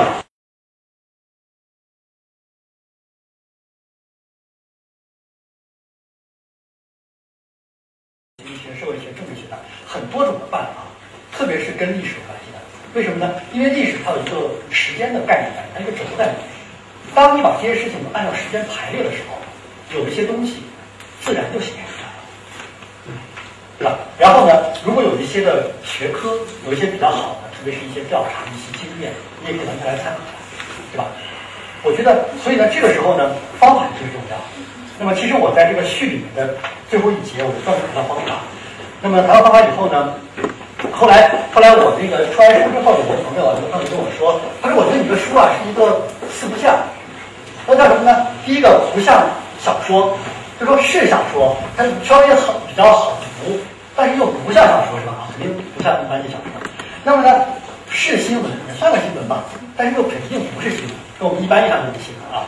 那么呢，是个报告文学吗？也许是，但是好又又不是，对不对？因为你你还需要很多去核实、求证、探讨。报告文学肯定不会，报告文学说我采访你了，你说的话我都背起来，我就用了。反正你承担责任，真是这样的，是吧？我们看到很多的书，这个没有错，但实际上是报告文学或者说文字报道，它不是完全的不历史，也不是完全的非非虚构，啊，这是不一样的。那么还有什么呢？也不算论文，它虽然在探讨问题，有很多注释，有很多这种啊相互的比较，但是就肯定不是一种论文形式，啊，这种一般意义上的现在学院的论文。但是我我就这么说，我说也许啊。我也没想到到底做点啥，我只是想把这事儿说得清楚，甚至也没想探讨什么，但是要把这事儿说清楚，把事情。也许历史就是这样，它出乎人的意料。你的脑子的逻辑一定要给历史的丰富性有点空间下来，不要你的脑子里的逻辑都占了所有的可能性，而且实际上你是占不了的。永远生活会比你要丰富的多，对不对？所以呢，我在想，这是第一个。第二个就是说呢，那么这种情况之下呢，我觉得有一个东西就是说，学科之间这种打通就非常重要。比如说你从经济学来讲的话，经济学因为咱们现在讲话这块儿，其实是以经济为核心在推动它走的。那么你不可能，哎，我我讲的是一个财政问题，对吧？经济是一个非常重要的问题，但是经济学有的时候会有一些问题，那弊端在哪儿呢？也就是说，它可能太重视按照利弊和经济这种角度来划分了。那么很多政府的行为，很多一些什么行为。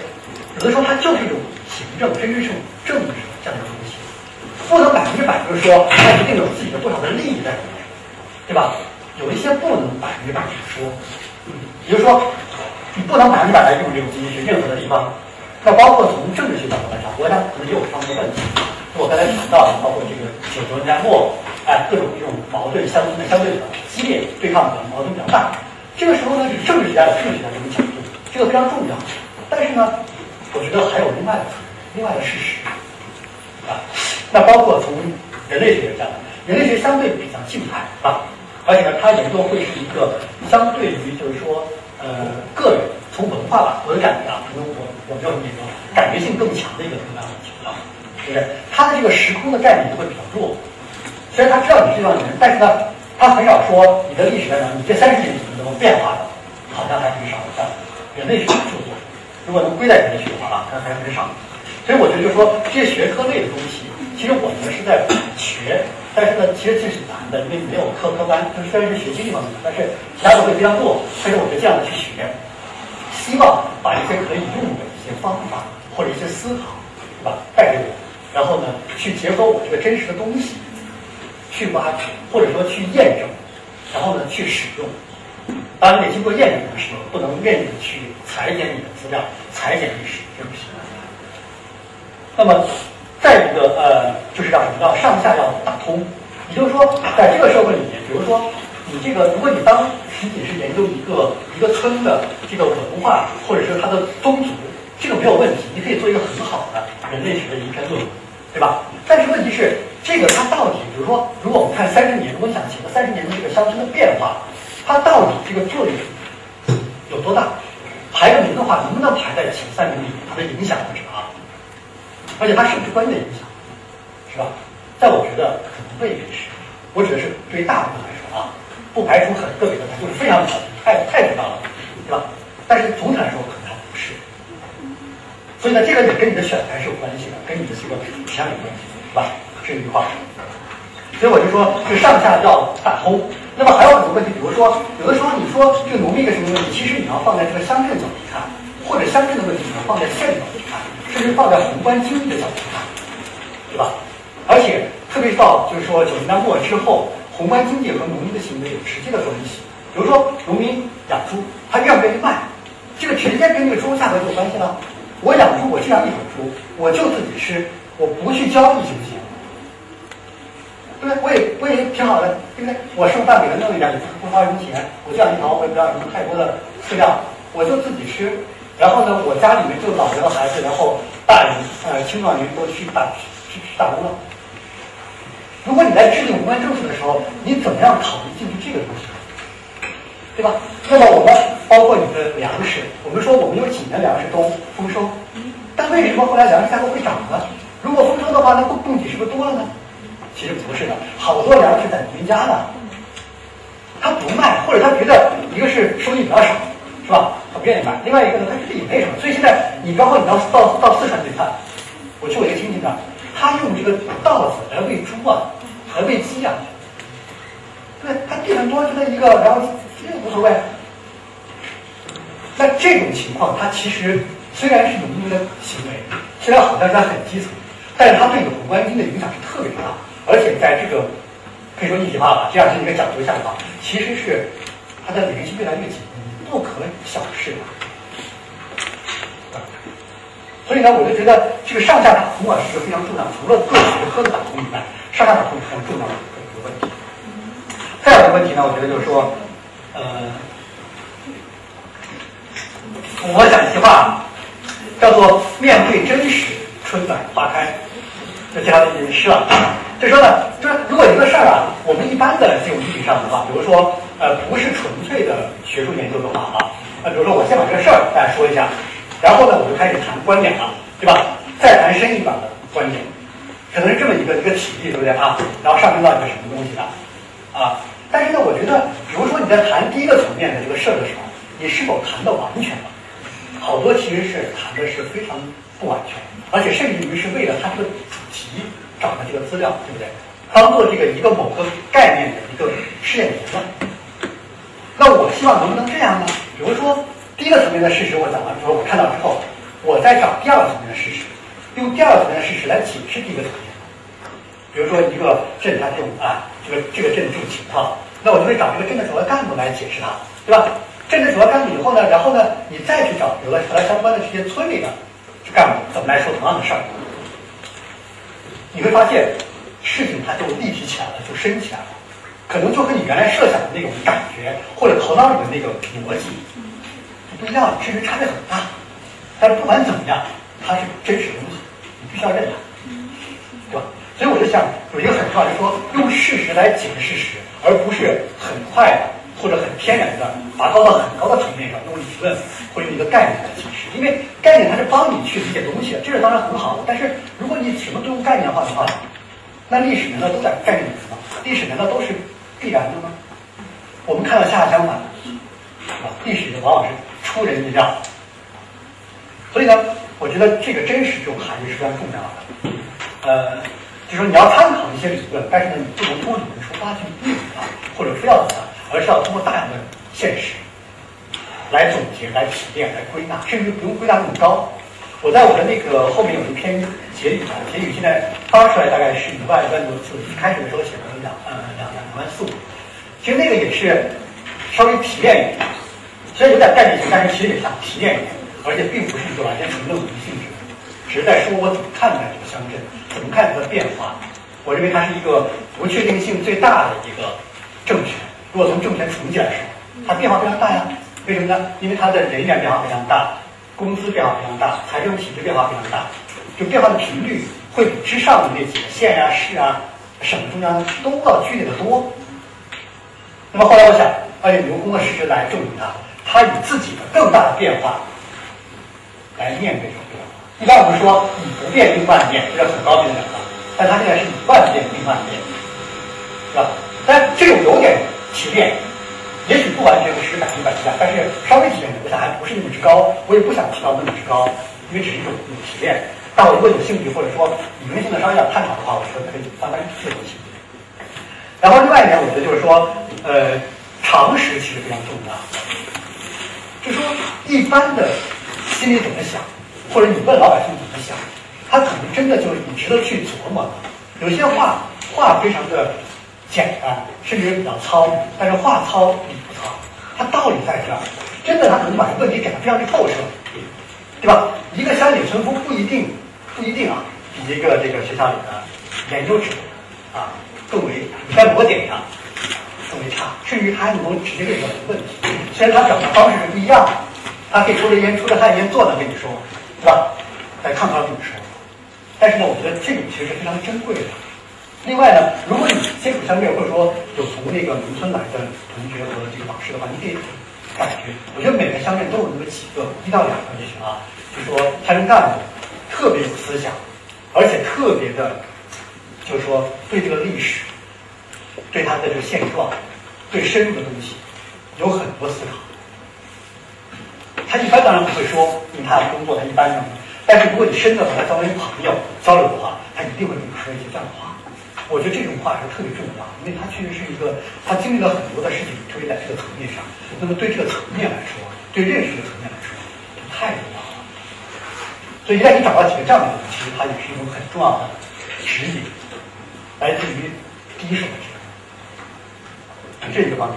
另外一方面，我觉得我的一个体会就是说，呃，第一手的资料非常重要。就是说，因为如果都是第二手的话，也许如果很好，也许你的组织能力很强，但是呢，呃，这个还是力度是不太够的。特别当你做一个很长长时段的东西来说的话，第一手真的特别重要。呃，就是当然不是说公开资料就不重要，恰恰相反，重要很多公开资料。那我在想，如果你从人民日报、从光明日报你整天在看，而且能够发现一般人都发现不了的东西，那其实是非常厉害的。你可以是一个正的发去，这样就这种思维。所以，其实公开资料，当然他们的使用是要分不同的场合、不同的作用。这个要也要看你做什么样的书，或者做什么样的课程分享。然后，在另外一个，我觉得就是说，这个嗯，点面的结合比较重要。也就是说，如果只有一个点的话。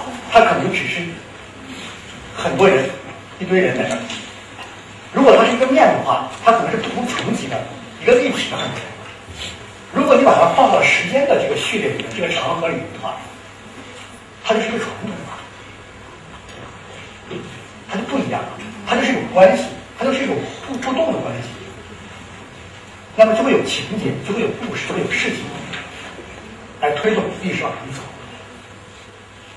那么这样的话，其实也更利于我们去用叙述的办法来表达它。当然呢，你要不断的去访访很多很多人，然后来还原一个事儿，是吧？可是这个是难度或者耗费的力气很大，但是这个是值得做的，我的好的题目是值得做的。所以其实呢，我的整体的感觉来说的话，就是说，其实我是断断续续，大家知道，就是有有工作，然后呢，呃，业余时间来做这个，然后这个啊，包括这个费用基本上也都是自己来出，呃。其实呃，应该有点累，但是我觉得这个因为还是可以把它慢慢做下去。所以我原来想并没有说出来一本书或者怎么样的。所以到零六年的时候，后来感觉在大量的调研和看别的那些书，我觉得基本上大概都有一个印象之后吧，不是我学多深，有印象之后，我觉得还可以写。所以其实真正要想写这本书或者定下来写，其实很不少。所以呢，我也不知道这个。呃，别人会说它的价值或者什么？因为作为作者，我觉得我只能尽量把它反映出来真实的、客观的、平衡的、尽量深入的东西就可以了。就是至于别的，或者说，我觉得只能给读者、给历史去看。所以这个也是没有办法。但是我觉得从乡村来说的话，应该是越来越重要。虽然农业税减免，虽然比大家都少一点，但是它和我们整体每个人的关系其实是紧密的。是吧而且我们其实对乡土都有一种一种一种情怀在里面。那么其实事实上也是非常之紧，非常之紧，包括农民工的问题啊，对吧？还有他们的失业啊等问题，难道不影响所谓的城里面吗？你看，我们上海出台的网络货政策，对等等斗值的关系。所以呢，我在那个书就送大家的几几本书里面就写了一句话，我下午在想怎么写。我这个题目叫做“他乡之税”嘛。我想他乡即故乡，他们就是我。好，谢谢大家。所以我就谈点体会，不一定就就是对或者错，就是大伙交流或者大伙给给给我很多意见这样子啊。其实我觉得，就是说你说的呃这个第二个问题啊，在我看来，你要具具体的来看，就是说你这个嗯一定是非常谨慎的去用所有的。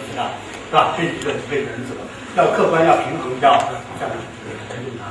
那么呢，包括这个私人日记，你比如说，但是呢，我觉得如果说你对象你去多走走的话，其实呃这一波人，他们为了以后公开自己日记，或者说要怎么样，那种情况是很少。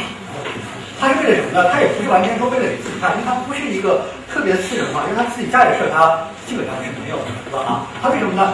他会因为你比如说我到县里去去开会。我记下来，然后我要给我下面这个这个村的这个干部呀，开会的时候我要去讲，对吧？那个时候可能也没有那么那么的先进，比如说有电脑，然后打一个东西，我就得靠记下来了。所以这是他的他的一个初衷，对吧？那么另外一个问题呢，就是说呢，我觉得作为呃，他你说他有没有必要去造这个假？他其实是没有必要，而且其实是我们这个很大的周折来找他的。就当时我在一部分就是说，我我当时因为是非常之困惑的，因为。你访了很多人，但是这些都是碎的。你有一些公开的资料，这些资料它虽然形成了体系，但是好像是一个高一点的一个层面，对吧？啊，关于这个乡镇的成系列的，好像东西我没有，我非常的困惑。如果没有这个，其实不能做。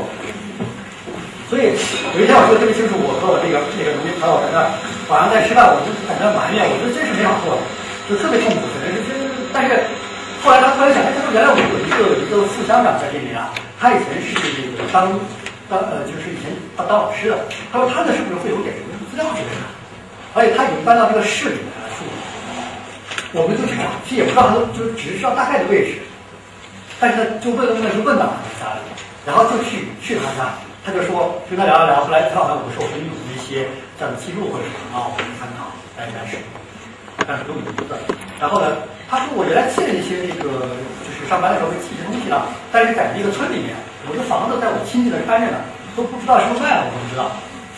因为他好像也没回去了，我们家人赶快就回到村子里面，就在那个大别墅下，大概有个十十七八米，大大小小这么小的一个，那都给他都都都复印下来。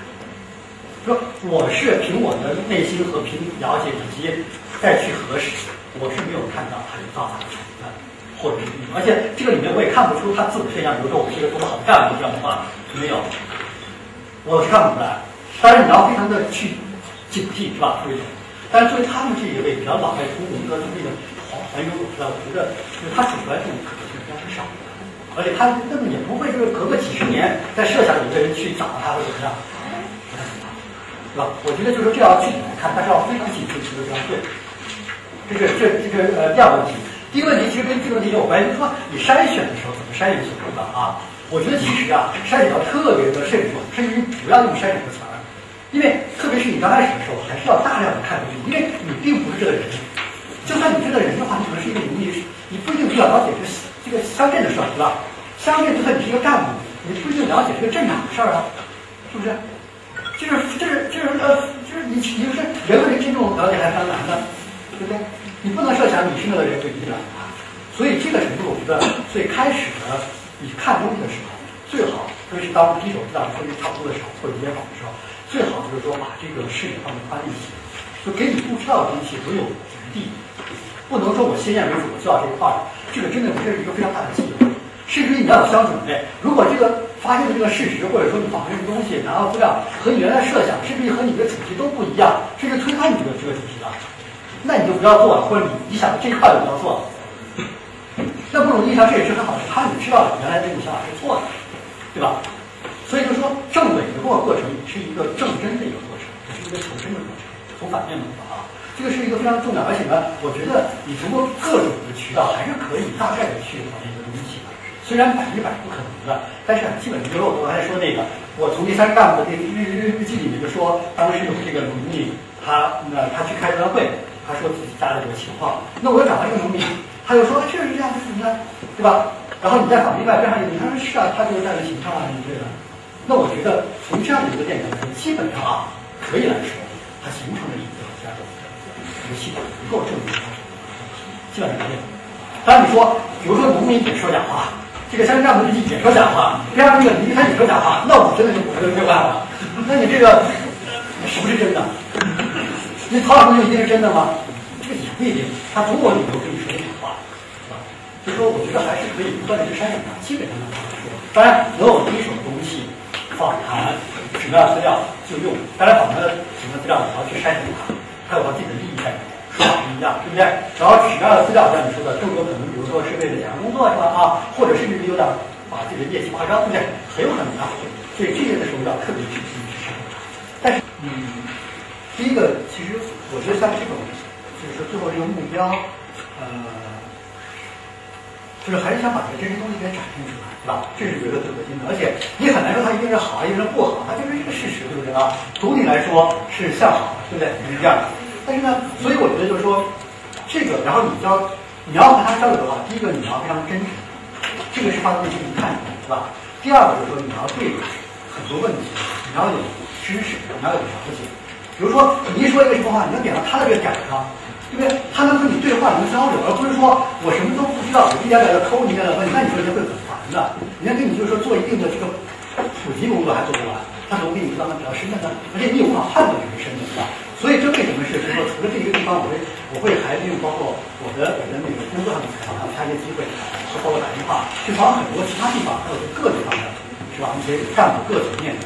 也就是说，你要通过很多层面的去去呃深化你这个认识，因为很多问题是相通的，是吧？啊，如果你有这些的话，其实它能够能能够能够互动的去，这个非常重要。而且你常因为他们哎，他觉得你觉得也挺挺理解我的，而且你说的哎，这还挺好的。是吧？啊，因为比如说你一个人，比如说我们在工作，你这工作你是一块儿，但是你这个工作一定有想法，有些想法你可能就是很难不就是说在实践过程中间啊去操作它，但是你一定知道我还可以那样做好，虽然我条件不够，对不对啊？所以这种探讨来说，其实每个人他花的时间精力在这个工作上，他都会有拿到相应价值是一样的。这个跟一个部长没有什么区别，真的是这样，和这个没有什么区别。所以说，而且有很多人他有很多思考。还有还有不同的呢，你看，你比如说这个我在那个监狱里上班，比如说各层级的是不同的。比如说你省里的干部，你可以想象一下，他的这个他整天在做什么？是办公室里他的这个他这个行为方式什么呢？是开会，对吧？是听、传达、思考、制定，然后布置，对吧？啊，是这样的过程。但是乡镇就不同了，乡镇的话，他很多他直接面对农民，对不对啊？因为有罗秋为什么处理弄不了，你赶快去啊，是吧？如果你是本镇法的话的话，你怎么就？骂两句这个，骂两句那个，给他平了，对不对？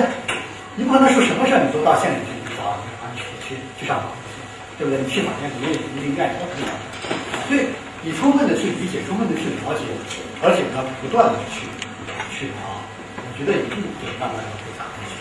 当然有时候有碰，包括有一些，包括我们看，就是一直就没只有打电话他说回来，不是不是，这我也没办法，那只能控制他，对吧？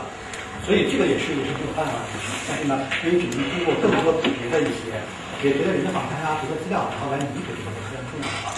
当然，它总是一个很有缺憾的，很难很是是很好的。更重要的还是就是说，做做做基本或者你在经常去跑一些地方啊，跑些地方以后，你就会和各个层面去聊，然后你就会除了写报道以外，你会觉得什么问题是比较重要的，可能慢慢你心里面会觉得有重要的东西。倒肯定不完全是啊，因为你。就一定是通过热爱英语这样写这么简单，对吧？那你可以写出其他的，比如写首诗或者什么，但是不是这样？因为你还是想起一种另外一种方式啊，去探讨、去研究一些东西。那么一定有你想写这样的一个主题，而这种主题应该是真实，应该是人最好稍微少少点写的是吧？啊，而且相对我们这边是比较重要的，你又不能自己骗自己说是怎么样把它写出来。这个，所以呢，这个也是一个，我觉得也是各种各种因素都在一起啊。就是也有口的性也是，但是也是比较喜欢。我觉得反正你都是在做做事情啊，把它做完就行了。是，是这样。然后你说那个第二个问题，我觉得好像现实中间来说并不是这样的。就我刚才举了一些例子，是吧？啊，我觉得其实是更呃更更加紧密的。我这书里面的话有一个呃倒数第第啊有这么一张一张图，一个一个一个图，后还有一个图。这个图呢，呃，就是在对比，比如说现在我们现有的这个招商引资以项目为核心非常重要，是吧？啊，为什么以项目呢？因为这样我们讲，因为我们的税收现在是以流转税占到比较大的头，是吧？大的份额。流转税呢，比如说这个增值税，是吧？但是流转的话，它就说你的这个营业额，如果你或者说你的呃项目的整体的呃去投资的数额大，它可能税有多，对吧？它不是完全以学你的利润，对吧？利润是比如说是所得税，对吧？是内化，那么呢？所以呢，这种情况下就是说呢，我如果把这个项目做得非常大，比如说我引来一个电厂，是吧？天哪，那我这个项目非常大啊，基建也好啊，它以后一个电厂啊。这个税收就来了，对吧？为什么大家特别热衷于去做项目、去招商引资？他是因为不太管你做招商引资是不是啊，一定啊，一定现在给我带来什么或者怎么样？我觉得其实这是一个跟我们税制的这个这个设定啊有很大的关系，非常重要的关系。这是一个比较比较核心的问题。呃，这是这这是一个，所以呢，然后呢，另外一块呢，就是说，我就说，那么现在呢，其实我的我的观察啊，对于这个地方的观察。其实是一种乡镇和县靠得更为紧密的。现在有时候会这样，比如说我们一个项目，我会让你各个乡镇来参与进来，是吧？啊，或者我每年给你定任务，说呢，每个乡镇每年至少要引进，比如说啊，比如说投资额一百万以上的引进三个项目，对不对？如果说你这个乡镇的这个主要领导特特有本事有关系，我拉来了一个两百万的项目，看这个可能厉害。那么这个时候县里面会给你很多帮助。包括你前期的费用，它可能财政直接出出笔钱了，不在这里头对吧？那么呢，然后呢，它会组建一个班子，这个班子其实是一个呃不是正规的班班子啊，但是为了你的项目运作的班子。比如说，他从经委、从发改委是吧？啊，从财政局、从啊，比如说这个这个市政委都会抽调相对的人是吧？啊，但是这个呢不是专不是专门来抽的啊，他就用一部分精力说好，你们就和这个乡镇一起来做这个项目。然后呢，这个县里面，比如说有一个领导，好，比如说你是一个副市县长，你就来负责这个从啊，就县县这个层面啊，来负责这块事情。它形成了这么一个班子，可以看到，它是围围绕着这个项目以项目为核心的东西。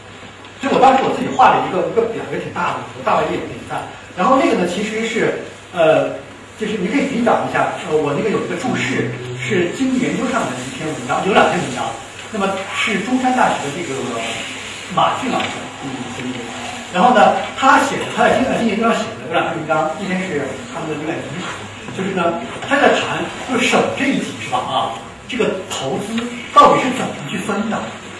因为纸面上的东西和现实运作是不一样的，对吧？他会讲，比如说几个主要的省里的领导是吧？啊，他们有什么切实的权利，怎么去影响这个投资项目？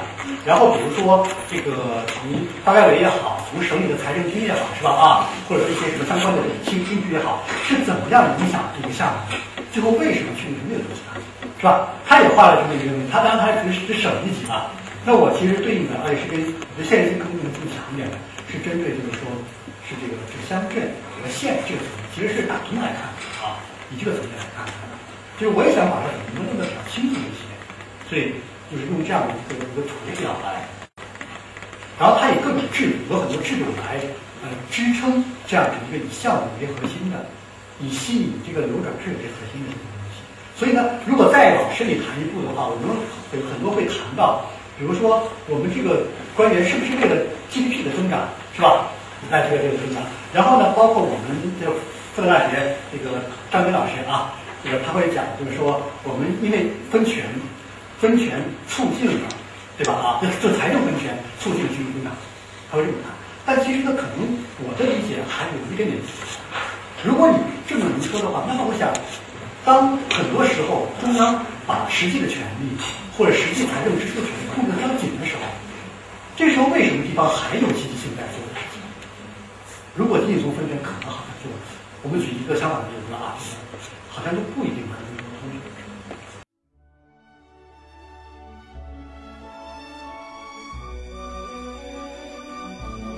感谢聆听本期复兴论坛。